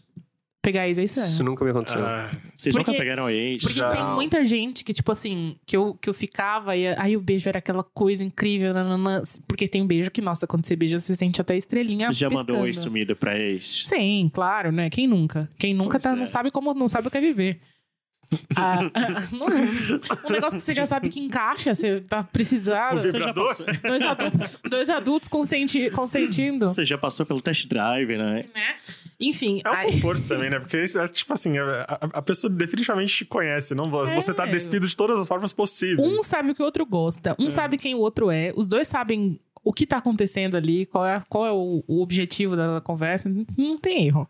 Quer dizer, pode ter erro, dependendo do, do- É, do- pode. do seu Pode, psicológico pode do ter. outro, mas enfim. Isso de ficar A com outra tem que- pessoa, às vezes, tipo, e tem gente que não consegue respeitar o fato de que pro outro não acabou e esses ex-presentes também, às vezes faz mal pra caramba isso. No caso de uma pessoa não ter superado. Nossa, eu não consigo lidar com esse presente É, eu também não. de outra É, pessoa. parece que eu tô fazendo homenagem desejado, porque tem uma pessoa na minha cama que eu não convidei. E como eu já disse, eu tenho uma tendência a ficar com pessoas que não superaram a ex. Então, tipo assim, se tem um relacionamento bom com a pessoa, eu já fico tipo assim, hum, por que que não volta lá então? E, é- e geralmente é Não, porque a e aí pessoa eu quer voltar. assim, por que, que essa pessoa que tem todos esses problemas com o ex não entendeu que ela não tem que me arrastar pra vida dela agora? Isso. Por que, que ela é não isso. consegue pegar essas questões e resolver essas questões sozinha no canto dela? E depois ela se E envolve aí com depois alguém. ela se envolve com alguém, sabe? Sim. E as pessoas não, porque as pessoas têm elas acham que pra resolver o ex que elas não esqueceram, elas precisam substituir essa figura. E não entender que existem mil processos psicológicos aí Não que você tem um resolver. botão pra lidar com o término, gente. Não tem um botão que você aperta e a sua vida fica novamente em- novinha em folha, como se você nunca tivesse sofrido E e não, você adianta, tá pronto pra se relacionar de e novo. não adianta noiar que foi tempo perdido, essas coisas. A gente não, não- a gente não pode antecipar as coisas. Às vezes né? foi, mas normalmente Olha, não. é, até os meus piores relacionamentos, eu acho que me ensinaram alguma coisa. Sim. Até, até me ensi- nem que seja me ensinar a não me envolver de novo com esse tipo de pessoa. Uhum. Não você- romantizando, né? E Não, uma- e, é, evidentemente, porque se, se você soubesse que seria uma pessoa ruim, você não, você É, não você se não envolveria. ido. Você não teria. Você não é louco desse, desse tipo, sabe? Ou às vezes a pessoa é Ah, louca, Tem algumas né? pessoas que são, mas. Mas a vida que segue. Vai, vai, Eri. Não, vou ficar quieta, eu já falei muito de mim hoje. Ah, a gente gosta. A gente gosta. Não, não, quero ser criticada, muito criticada pelo país aí. Ficar falando da minha vida aqui. É, não sei, gente, fico nervosa, fico tensa pensando nessas situações aí. De você se abrir pra pessoa, conhecer a pessoa, e aí de repente um dia você acorda e a pessoa não quer mais nada, ou você não quer mais nada também. Você pode ser a pessoa que não quer mais nada. Mas é, é um medo constante, não é? É uma possibilidade. Quer dizer, não, não É uma diria um medo, é uma possibilidade. possibilidade Possibilidade. Sim. constante em qualquer relacionamento. Volta lá no filme do Nicolas Cage, um, é um, um transtorno inteiro. Ele, ele abre mão da imortalidade e no dia seguinte a mulher morre. Aquele Cidade dos Do Anjos. Cidade dos Anjos, é triste esse filme. Ah, Não tem como saber. Se a gente deixa esses medos falarem, se a gente deixa esses medos primeiro, a gente não, Não se dá pra envolve, viver né? em função Não do vive, medo. Se vive. joga, vai quebrar a cara, viu, gente? Várias vezes. Mas, gente, é isso. É- Era esse sempre o conselho que eu dava pra alguém. Tipo, cara, vai, levanta logo, recupera que você já vai quebrar a cara daqui a pouco de novo. Você tem que estar É tá pronto pra quebrar a cara. A vida, a única certeza que a gente tem nessa vida é que a gente vai quebrar a cara. Beijem bocas, beijem muitas bocas. Se vocês gostarem, se não gostarem, também não precisa beijar. Eu não tô forçando ninguém a nada também. É. Sempre se for Caia com a consentimento. gosto. E pelo amor de Deus, resolvam-se. Parem de arrastar as pessoas para os seus problemas. Isso, isso é terrível, isso é terrível, porque daqui a pouco você tá envolvido numa, numa história mal resolvida de outra pessoa e você tem vontade de falar, cara, que quer que eu faça cariação? Putz. Eu, tra- eu trago o teu ex aqui, a gente resolve então. Se, se- se o problema é uma mediação que tá faltando, tudo bem, já tô aqui. né? É, eu, meu, meu- minha, minha solução é não me envolver, não me relacionar. Até ficar tudo bem, não é? Ah, se um dia ficar tudo bem, aí jamais saberemos. Mas no momento é ficar de boa aqui. Às vezes tem os momentos de carência, igual agora, e aí você fica tipo assim, aí você vai lá, instala o Tinder, fica bêbado, paga o Tinder Gold e fala, meu Deus, por que que eu gostei disso? Daí você olha pro... Tinder eu, Gold, eu não tenho a não. menor intenção de sair com ninguém, por que, eu paguei esta bosta? Nossa, pior investimento. Nossa, nossa, sério, pessoal, pessoal do Tinder, nunca pague o Tinder Plus. Não, mas eu tava bêbada. Vocês já pagaram Tinder Plus? Já. Sim, todos nós. Eu tô contando uma história real. Ah, É entendi. real. Gente, é, não funciona. Nhê, Não funciona. O Tinder me rendeu quase namoro. Não, Ah, mas- pra mim mas- também, mas não é muita isso. coisa, mas é que assim. É que basicamente você vai ter acesso a todas as pessoas pra quem você diria não. Pra que, que você precisa ver isso? Pra Porque- aumentar o seu ego. É, só Ele essa- mostra assim, você já viu o Tinder Gold? Já tem um amigo nosso, que eu não vou citar nomes, que tem o Tinder Gold. Mas não vou Vamos não expor. Ele mostra as pessoas que curtiram você. Eu acho, eu acho bom. Eu acho bom porque aí eu nem perco tempo curtindo gente aleatória. Eu só vou lá em quem já me curtiu, só seleciono. Bah, mas isso aí é... é basicamente jogar na loteria sabendo os números. É. É ótimo, pra mim é ótimo. Eu vou, eu não, eu, pra que eu vou perder tanto tempo da minha vida nesse aplicativo? Primeiro as pessoas me Porque escolhem, o eu só vou lá e falo assim, Tinder eu quero esse. é a gamificação. É Não, mas a parada do Tinder, ele é muito desonesta porque o seu perfil, se você não assina o, o- o Gold, ele não aparece na mesma proporção que ele deveria aparecer. É, vamos então quebrar- eles, co- eles, co- eles Vamos quebrar muito. banco. Gente, o mais legal do Tinder pra mim é que eu me sentia do The Voice. Eu escolho você, Era sabe? muito bom, era muito Era bom. Mas legal. agora tá uma Ai, bosta. Tá, tá Gente, terrível. mas é, se você não assina o Tinder Gold, a hora que seus likes acabam, é a hora que você tem que sair do aplicativo. Mas eu talvez assinaria se eu tivesse solteiro e viajasse pra fora do país. Ah, pois... não, com certeza. Aí viajando, viajando vale muito, gente. Porque imagina você já uma semana antes já acionando os Exatamente, é nisso que eu penso. Mas, gente, já põe lá na localização. Mas eu não tô tendo dinheiro chega- nem pra ir pra, pra Santana do Parnaíba, né? É, em todo caso, vai ficar por aqui mesmo. Eu assinei o Tinder Gold porque eu vou pra Roraima amanhã de ônibus. Ah, Roraima tudo bem. Roraima tudo bem. Dá pra acionar uns contatinhos. Conta- Qualquer coisa que não seja que ele tá Joga no Facebook. Outro dia tava o Dani e eu, a gente tomando café da tarde, né, Dani?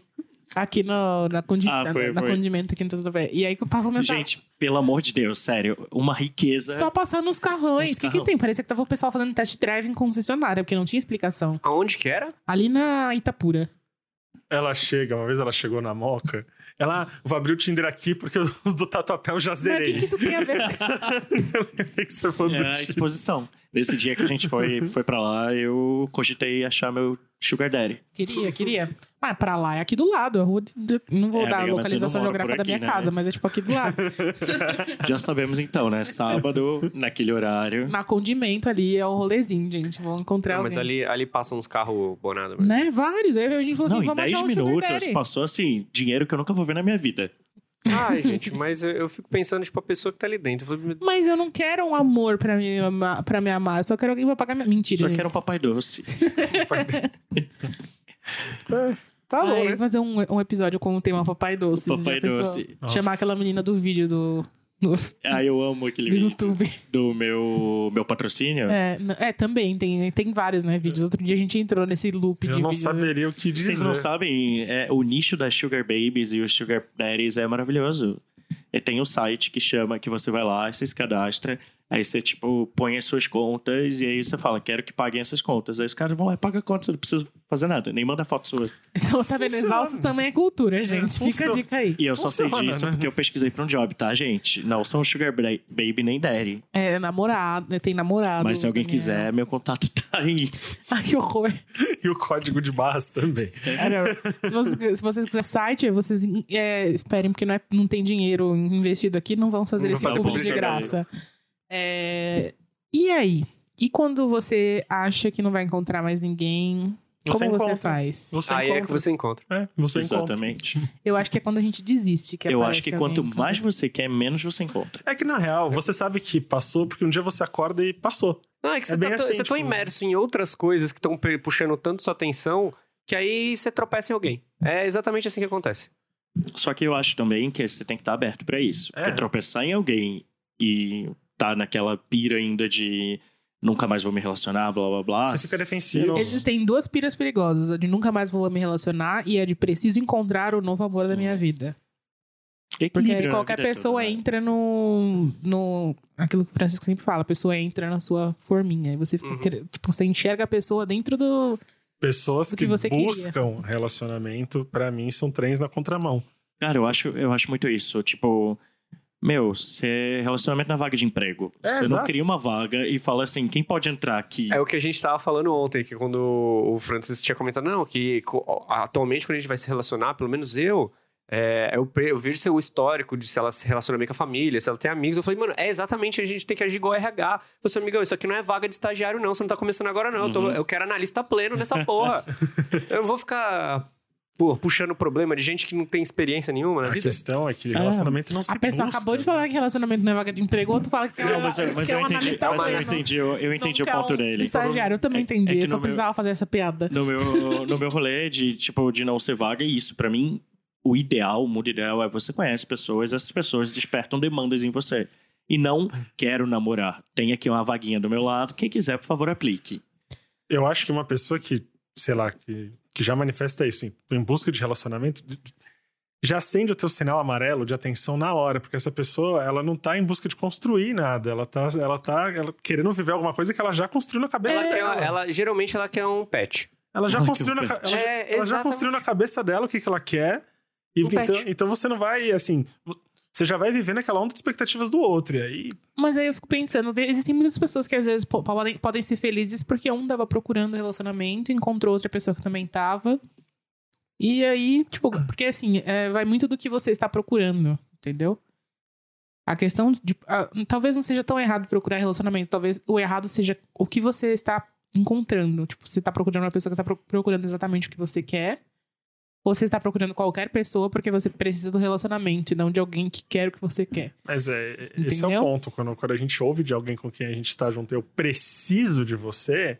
Não, você precisa comer, você precisa beber água, você precisa dormir. E é por isso que você fica assim, tipo, cara, essa pessoa tá falando que precisa de mim, ela me respira. Imagina a carga mental É, que é. pode que pre- é, tipo, A gente não tem que precisar do outro, a gente tem que querer estar com o outro. Tem que ser muito Exato. bom estar com o outro, É. mas ser possível viver sozinho. Já diria o Maroon 5, né? Compromisso é o que, que nos move aqui, é a escolha de, tipo, situação horrível.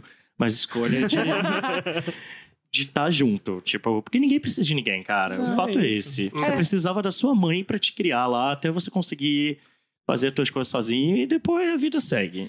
E é muito doido, né? Porque por ma- mais, maior que seja o seu tempo que você tem de relacionamento, sei lá, 5, 6 anos, 7 anos, é muito tempo de relacionamento, é. Mas antes disso, você viveu, sei lá, 20 anos sozinho. Exato, sem a pessoa nunca e não Tipo morreu, assim, sabe? Não morreu. Você vai doer, vai doer. Vai, vai ter um monte de coisas, um monte de hábitos que você criou junto com essa pessoa, que talvez seja parte dela mais do que de você, e você vai ter que se redescobrir. Porque tem muito isso. A gente cresce ao lado de alguém a gente acaba pegando hábitos da pessoa pra gente. A gente não sabe que não é uma coisa nossa. E aí, quando a gente vai, conforme a gente vai se distanciando, a gente vai percebendo que, pô, na verdade não era eu que gostava disso, era ele e eu só fazia porque é tava- a muito- gente tava é junto. muito estranho você se dar conta disso, porque demora. É, demora, É. demora, é tudo um processo. Mas é isso, você, você vai aceitando e vai entendendo, e le- leva tempo, mas são duas pessoas, são pessoas diferentes. Você, você viveu muito tempo sem, pode viver muito mais tempo sem, ou pode encontrar alguém a qualquer momento que vai entrar ali A no gente lugarzinho. Tem que perder o medo de cair no chão. Porque a gente vai cair, eventualmente. Se não for um fim, é- n- Ai, não- nunca, nunca Não esqueça. fala de cair no chão. Ah, mas vocês, vocês Não falaram. Vamos falar tipo, disso hoje. Vocês falaram que o o relacionamento não. O, o, o sentimento não acaba quando o relacionamento acaba. Às vezes o sentimento acaba antes. É, E as pessoas ficam enrolando pra conseguir terminar. Porque a gente tem que entender que relacionamento e sentimento não são a mesma coisa. O que não falta aí é casamento onde não existe sentimento. Você, a gente, di- direto, a gente vê isso acontecer. Assim, não, não tem mais, não tem mais sentimento, mas o relacionamento persiste. Porque a, a gente é assim. A gente, não, a gente começa a achar que as coisas andam casadas, relacionamento e sentimento.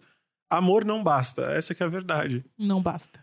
E a gente encerra assim, vai todo mundo sair bem triste mesmo. Não, agora eu quero saber o que fica de mais importante pra vocês depois do fim. Eu acho que o aprendizado. cara, é, é, basicamente, eu acho que a É. pessoa que você se tornou depois daquela pessoa, eu acho que todas as pessoas que passam pela. Todos os nossos relacionamentos mudam a gente de alguma maneira, Pra bem ou pra mal, assim. Então a gente acaba sendo o resultado disso tudo. Então depois do fim, se possível, fica uma amizade show. Se não possível, pelo menos tem esse lado pra olhar de quem, eu, quem você é hoje depois dessa pessoa, sabe? A nossa integridade, né? Afinal de Quem eu contas. era antes de você. Amo. Afinal de contas, a gente não virou relacionamento. Nós ainda somos pessoas. Nós ainda tem- temos a nossa porção individual que a gente empenhou para construir aquele aquele relacion- relacionamento que acabou, por qualquer motivo que seja. E a gente continua sendo uma pessoa. A gente continua sendo nós mesmos. A gente não pode achar que a gente evaneceu junto com a relação, porque às vezes a gente confunde. Sim. Fica tão imerso que é como se a gente não tivesse existido antes daquilo. E a gente existiu e a gente persiste. É, eu acho que também a gente não pode se iludir, achar que, tipo, ai, nossa, olha só como eu sou um ser incrível individualmente, perfeito, maravilhoso, como eu estava me ocultando dentro desse relacionamento, pipi, Mas isso popó. é, isso é E achar que, é tipo, negação. é- Qual é a palavra? A pessoa achar que atingiu o Nirvana, que, que descobriu o mundo porque pode fazer coisas Ai, sozinha. nossa, ela pode... é No primeiro final de semana que beber vai começar a chorar, Não, porque isso é às, vezes, negação. às vezes a pessoa fica bem, às vezes a pessoa. Mas assim, gente, isso é o básico. É, o mínimo. A gente tem que aprender a fazer isso antes de entrar em out- outros Nossa, relacionamentos. O que...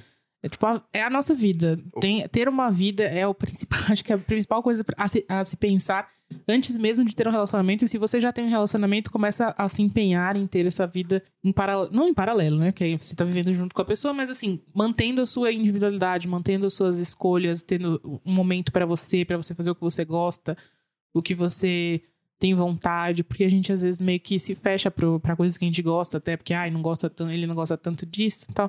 E aí depois a gente termina e a gente fica achando que descobriu o planeta Terra porque pode fazer as coisas que gosta. E, porra, isso é, uma coisa básica, normal. Nossa, nada me azeda mais o dia do que você ah, pegar aqueles textão, principalmente de. é, geralmente a gente good vibes que faz isso. Nossa senhora! Coloca aquele textão, nossa, como eu amo ser solteiro. Nossa, ser solteiro é muito show. Falando, nossa, ah, por trás desse textão deve ter uma pessoa que deve estar chorando em posição fetal. Todos os dias, porque não é possível, velho, ter que precisar re- se reafirmar tanto assim. Ah, e tem uma coisa que a gente não falou. Sobre como as pessoas criam competições depois de término. Tipo assim, ai, quem será que vai começar um relacionamento novo primeiro? Ai, mas infelizmente Quem existe, que né? é, existe o. Existe a Batalha dos Ex. A Batalha dos Ex envolve muita coisa. A Batalha dos Ex envolve quem tá mais bonito depois de um tempo, quem, sei lá, Quem está parecendo quem, melhor. com quem os amigos estão saindo. estão saindo, quem tá melhor. Tanto é que, notem, a maioria dos casais que não tem muita maturidade, pelo menos assim, falo do- dos casais gays, né? Da maior parte dos casais que eu conheço. Eles terminam e no primeiro final de semana você vai ver a story igual da Kim Kardashian, da balada. Porque é isso, é provando pro outro que você tá show de bola. Eu sempre falo que o jeito de descobrir que, alguém, que se alguém terminou é, pelas, é a mudança de, de mood no, no feed, que a pessoa fica assim. Exi- prin- principalmente um dos, um dos dois sempre acaba ficando assim. Pelo, às vezes de um jeito mais sutil, às vezes de um jeito mais escancarado. Mas tem essa mudança do tipo se mostrar solteiro, se mostrar É disponível o estou de volta ao e jogo, o se né? mostrar feliz. Que é, é mais do que, que a pessoa sente como se fosse mais do que uma obrigação. E que eu acho muito, muito doloroso e assustador, porque normalmente são pessoas que a gente conhece perto e a gente sabe que a pessoa tá morrendo, destruída. E aí você entra na, na internet a pessoa tá, tipo, a pessoa mais feliz do mundo, Uhum. uhul, empoderada. É porque existe feliz. essa questão de, de satisfação, já que a gente não pode, a gente sente esse sentimento de injustiça, principalmente quem tomou fora, como se aquilo tivesse sido tirado por uma intenção divina, como se os deuses existissem e eles fossem frios e cruéis. E para tentar apaziguar essa sensação de injustiça, a pessoa ela tem que dar essa, essa satisfação no sentido de você não conseguiu me destruir. Pra ela, pra ela, ela, ela tá falando para si mesma que que ela é impotente, porque ela se sente impotente. Como é que alguém consegue deixar desse jeito, sentindo falta? Então, essa demonstração é um jeito dela, assim, dela dizer: você não, você não podia ter feito o que você fez. Eu ia falar que isso me incomoda, mas aí eu pensei assim, putz, eu demonstro que eu tô sofrendo. No que isso ajuda a mim ou a outra pessoa? Nada. Então, tipo, foda-se. tá- Qualquer demonstração vai ser um, um caos. E é por isso que eu sou um grande defensor de você não seguir o seu ex eu nas sou. redes sociais Eu acho que depois tem do que, fim. tipo, tem que ter um espaço. Porque existe, né? Existe essa coisa do não, mas aí você tem que demonstrar maturidade. Maturidade é você se sentir bem com você. Maturidade é, É você isso, saber se é respeitar, isso, assim. é. Sabe? Nossa, Vai mas te você- fazer bem ficar vendo? Mas você bloqueou, você não tem maturidade, não sei o quê. Eu bloqueei porque eu tenho maturidade. Exato. E daqui a um tempo, talvez, É. eu esteja bem, desbloqueei. E tudo bem, não significa que eu odeio a pessoa. Onde É. está escrito que tem que manter na, É, na rede social? Quem disse isso? Pelo amor de Deus. O que- O que eu acho muito doido, porque às vezes eu, eu vejo alguém falando de alguma pessoa e eu clico e a pessoa me bloqueou, eu descubro que a pessoa me bloqueou porque ela namora ou namorou alguém que tinha alguma coisa comigo. Aí eu fico tipo assim, nossa. Tipo É, assim. mas aí é é a pessoa mal resolvida com o passado. É, não, mas aí eu fico assim.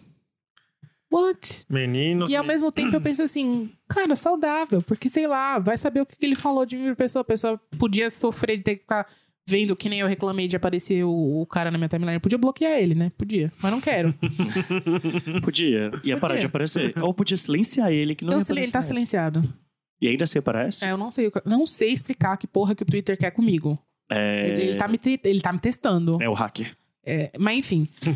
mas é aquela coisa, tipo assim. é, Precisa, precisa ficar de sujeito ao que vai acontecer, sem Não. saber. Tipo, porque muitas. Eu teve um. Aquele. O exemplo aí, aquele relacionamento que todos amam Show. aqui nesse, nesse, nesse podcast. Relacionamento show. Eu gostava muito dos amigos dele. Que na verdade eu nem devia gostar tanto assim, porque, né, assim, ti- tinham dois aí que eu gosto ainda, mas assim, se for pensar, ele falou. Eu vi eles falando muitas bostas de mim ali. Dado tipo, o relacionamento. e, e todas as coisas que ele fez comigo eram com conhecimento e consentimento dos amigos. Então, É. o panos foram passados que eu não deveria Uhum. perdoar. Mas enfim. É, E na época, eu tentei, sei lá, por dois dias manter uma boa. Eu falei, não dá. Eu vou apagar. Eu deletei todo mundo. Tipo, tinha no WhatsApp, tinha no Facebook, tinha no Twitter, tinha tudo. Eu deletei tudo. É doloroso? É. Passa uma imagem, às vezes, que você é meio doida, que você saiu deletando todo mundo. Talvez. Mas eu prefiro que as pessoas achem que eu sou doido, que elas iam achar de qualquer maneira, porque, enfim, ele terminou comigo, ele ia falar com eles, eram os amigos dele, não meus. Antes eles te achem doida do que você fique doida. Sim. Do que toda vez que eu abri o Instagram, eu não sabia se eu vou ter um. Porque me dava crise de ansiedade, tipo, quase nível pânico, assim, de eu passar mal e achar que eu ia ter um treco. Pra quê que eu vou ver a, ver a cara da pessoa e passar mal desse jeito, sendo que eu posso bloquear tudo que vai me trazer Uhum. essa face pra cá, Eu entendeu? acho que hoje ainda é pior, porque, sério, vocês me lembraram de uma situação agora. Eu participava de um grupo, né, de, do- dos amigos do meu ex, e tinha lá eu e os, e os, e os outros agregados, assim. E conforme foram terminando os relacionamentos, tinha o processo de sair do grupo, entendeu? Nossa. E aí eu, não- eu ficava muito desconfortável, porque teve, teve uma vez que a menina ela fez uma, uma despedida ali, um texto de despedida antes de sair. Aí foi a hora que foi a minha vez de sair do grupo. Eu só saí, não me despedi de ninguém. Ah, mas eu fiz isso até com trabalho. Eu pergunto pro Eu Dani. não saí, eu não despedi de ninguém, eu só saí. No meu último, meu último emprego, eu falei assim, meu, não, não, tô, não tenho mood pra, pra me despedir dos grupos de WhatsApp aqui. Eu quero só. Aí eu peguei e só saí do grupo. Ah, esse eu achava terrível. Eu fico pensando, puta, a gente ainda tá numa época complicada. Não faça um grupo com, com amigos de. Ai, pelo amor de Deus, É, não, gente. Não, não isso. façam isso. Não, isso, isso. isso é tão desnecessário. Se a sua amizade está vinculada a alguma coisa que está fora do seu controle, Tá não faça grupo com ela. Porque de, porque de repente acontece alguma coisa. Nesse grupo, por exemplo, teve uma vez que terminou um, um dos casais ali, aí a pessoa, a menina saiu, aí voltaram, aí virou pauta se devia chamar a menina de volta pro grupo ou não. Eu falei, gente, Que desnecessário. eu né? aqui, né? Ah, eu, é, Eu só tenho seis anos, como eu vim parar aqui. eu posso votar? Então é isso, gente. É, Conversamos. Tem alguma colocação que vocês querem fazer a respeito de términos? Gente, as coisas não, não é isso que, que a gente quer ouvir e tudo, mas um dia, um dia a gente acorda e passa. Um dia a gente acorda e fala, caralho, isso não dói mais. E aí isso Mas demora. demora. Ou não. Depende. Sorte sua, se não. E era, e era isso. Nenhum término vai ser igual ao outro. Não, não acha que você demorou três meses pra esquecer uma pessoa, no outro relacionamento você vai demorar três. Não existe aquela fórmula do. Ah, você demora metade do tempo do relacionamento pra esquecer alguém. Não existe nada disso, cara. Não. Existe você e o seu processo. Ocupa E- sua cabeça, faz exercício, vamos Exato. liberar uma endorfina. E dentro disso, dentro do teu processo, é, acho que a coisa mais importante é você pensar em como você pode se sentir bem, apesar dos pesares, apesar de tudo, e cuidar de você nesse Ad- momento. Adquira uma rotina. E essa dor, ela vai existir, você vai ter que conviver com ela por um tempo. Então, tenta ser o máximo de parça dessa dor, entendeu? Vive ela do jeito que tem que Uhum. ser vivida, não nega. Para de negação, sofre o que tem que sofrer, entendeu? Não pensar nisso vai ser uma escolha de todos os dias. Mas tem que refletir sobre, tem, tem que ter rotina, tem, é, é uma rehab pra vida de solteiro, a gente se sente injustiçado pra cacete quando a gente toma fora. Mas não é, é, é fim de ciclo. As Não crie terminam. culpas pra você mesmo. Não crie culpa nem pro outro. Entendeu? Algumas pessoas mandaram mensagem, inclusive, você falou, eu lembrei disso, falando assim, nossa, a- o que eu gostaria que ficasse era uma raiva da pessoa, porque é muito mais fácil superar. E de fato é, né? Quando a gente tem algum motivo pra ficar com raiva, a gente tem mais facilidade em esquecer. Não Mas- é.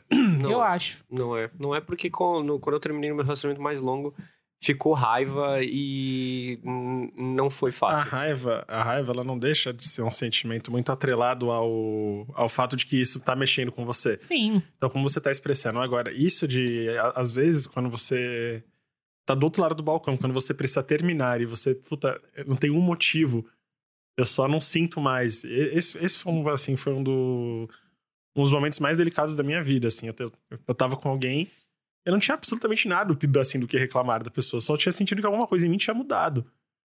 Não tem uma explicação, não tinha nada, e eu precisava pôr um fim naquela relação. E às vezes eu me pegava Tá pensando, tocando a música triste do Naruto na minha cabeça agora. e às, vezes, e às vezes eu me pegava pensando, cara, eu queria muito, sei lá, tipo, eu, eu queria muito ser covarde e desejar que ele faça alguma coisa que me dê um motivo. Eu, na moral, não tinha. O único motivo é as coisas mudam às vezes Não também. tem como, né? Então é isso. Vamos para as indicações? Vamos. Eu posso começar? Pode? Como a gente tá falando de término, eu vou indicar uma série que chama Love Sick. Não sei se ela ainda está Amo, no, amo. Sim. no Netflix. E ela dialoga muito isso. Assim, basicamente a história, o cara descobre que tem uma DST, ele precisa comunicar isso pra todas as pessoas com quem ele ficou durante determinado período.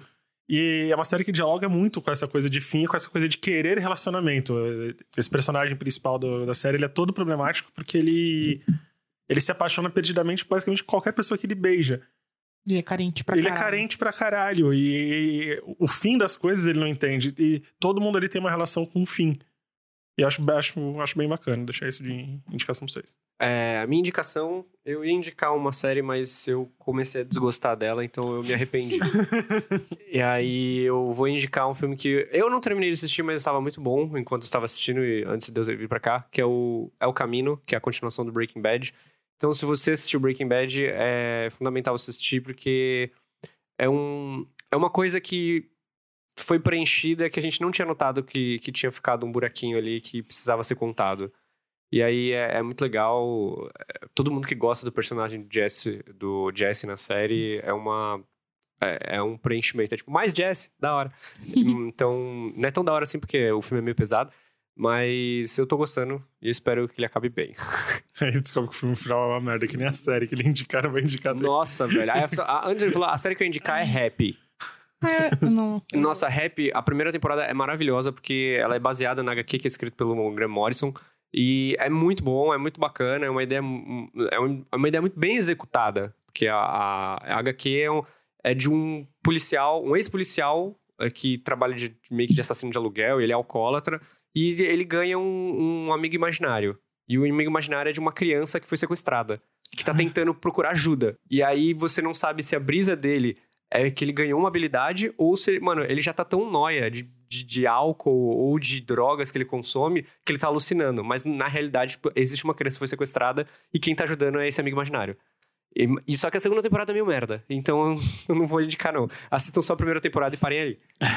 Que ótimo. Cara, além do meu livro, né, porque eu vou fazer essa publicidade aí pra mim, chama do Depois do Fim, que a gente falou, tem um livro maravilhoso da Marta Medeiros, chamado Fora de Mim, que é o livro em que ela fala de como foi, está sendo o término, o processo de término e de cura desse término dela. E ele começa já com a Marta comparando um término com a queda de um avião. Que você tá tudo bem, do nada, você ouve um barulho, começa a cair as máscaras, não dá tempo de pensar muita coisa, sensação de queda livre e você tá no meio de um monte de escombro. E eu acho que essa, essa comparação dela é muito real, próximo ao sentimento que a gente tem quando a gente passa um término. O livro é incrível. Leiam se estiverem mal, leiam se não estiverem mal, vale super a pena. E se eu não me engano, tem alguma outra coisa dela que foi inspirada nesse livro, mas enfim, eu só li o livro. Eu acho que eu li esse livro. É, minha indicação, vou, vou primeiro a indicação mais moderna, mais nova, mais moderna. mais nova que é Modern Love, Amor Moderno, uma série que estreou na Amazon essa semana. Eu já tinha ficado curiosa porque tava passando anúncio dela direto nas, nas séries anteriores. Eu tava assistindo Transparent, que eu já indiquei aqui. Uhum. E aí ficava passando. E é uma coisa que eu odeio na Amazon, passa propaganda entre as séries. Eu já tô pagando essa bosta, pra que vocês estão passando a propaganda? Mas tudo dentro. bem, o importante é que passou a propaganda dessa série, eu fiquei interessada. E aí lançou, eu assisti. E são pequenos contos, né? Hum. Então cada episódio é um conto, são histórias individuais. E é muito sensível e fala sobre histórias de amor moderno. Então tem bastante essa coisa do término também, mas tem é mais sobre o como a gente experimenta, como a gente experiencia, né? Uma palavra que as pessoas estão adorando usar, experienciar agora. Como a gente experiencia os relacionamentos no mundo moderno. Com... Eu me identifiquei muito com uma das histórias, eu nem vou falar qual, espero que vocês descubram. Senão vocês não me conhecem pelo suficiente, aquela grossa. Eu achei muito legal, então eu vou indicar, porque acho que todo mundo precisa assistir, precisa de um pouco dessa sensibilidade, dessa delicadeza. E é um elenco muito foda, tipo, uma, uma- um dos episódios é com a Anne Hathaway, um é com o... Qual é o menino do... Quem Quer Ser um Milionário? Perfeito, sem nenhum defeito. Eu não sei o nome dele, eu sei quem é, mas. Ele é perfeito. É isso que importa. Assistam, vocês sa- vocês sabem quem ele é. Agora vamos para as indicações mais antigas e que são divertidas, porém é aquela entramos naquele meu nicho de séries ruins que eu amo. Que uma é Happy Endings. Eu vi na Netflix, não sei se ainda tem lá. Vou até olhar agora pra informar. Informei.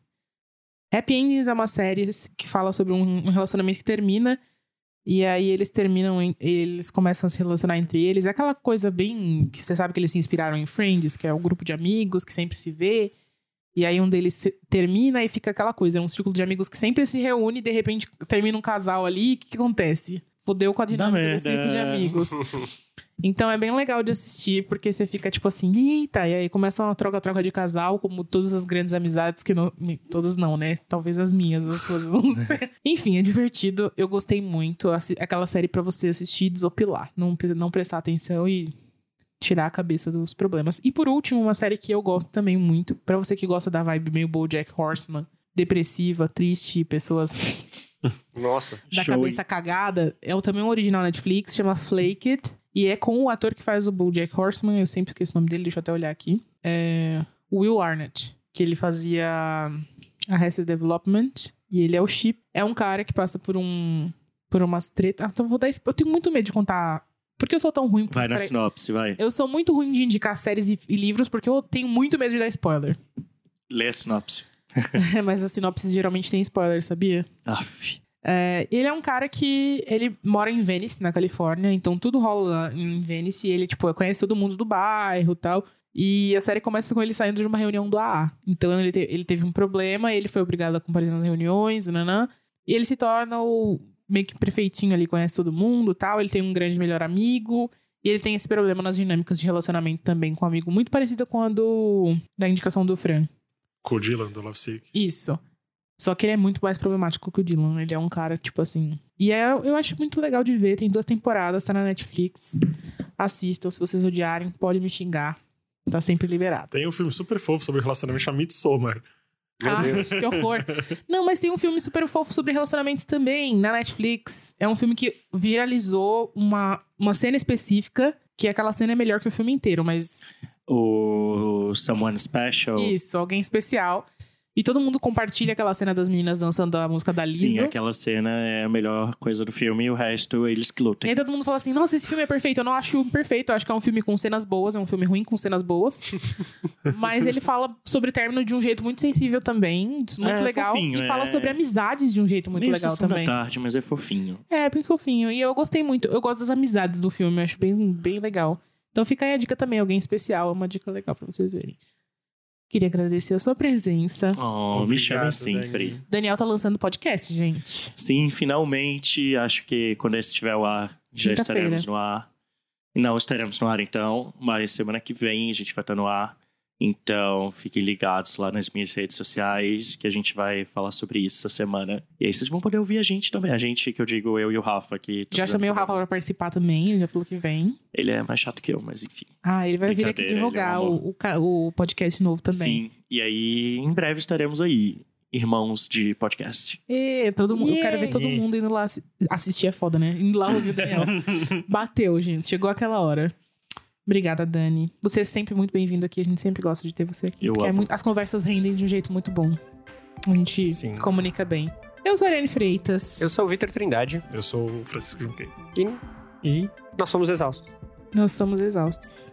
gente Não tá se... Ah, e não se esqueçam de seguir o Daniel, né? Eu esqueci de falar. Daniel Borrolento nas redes sociais. Eu acho que em algum momento eu devo ter citado, mas se não, também tô exausto. É, tá todo mundo exausto, eu acho. Tchau. Tchau. Tchau!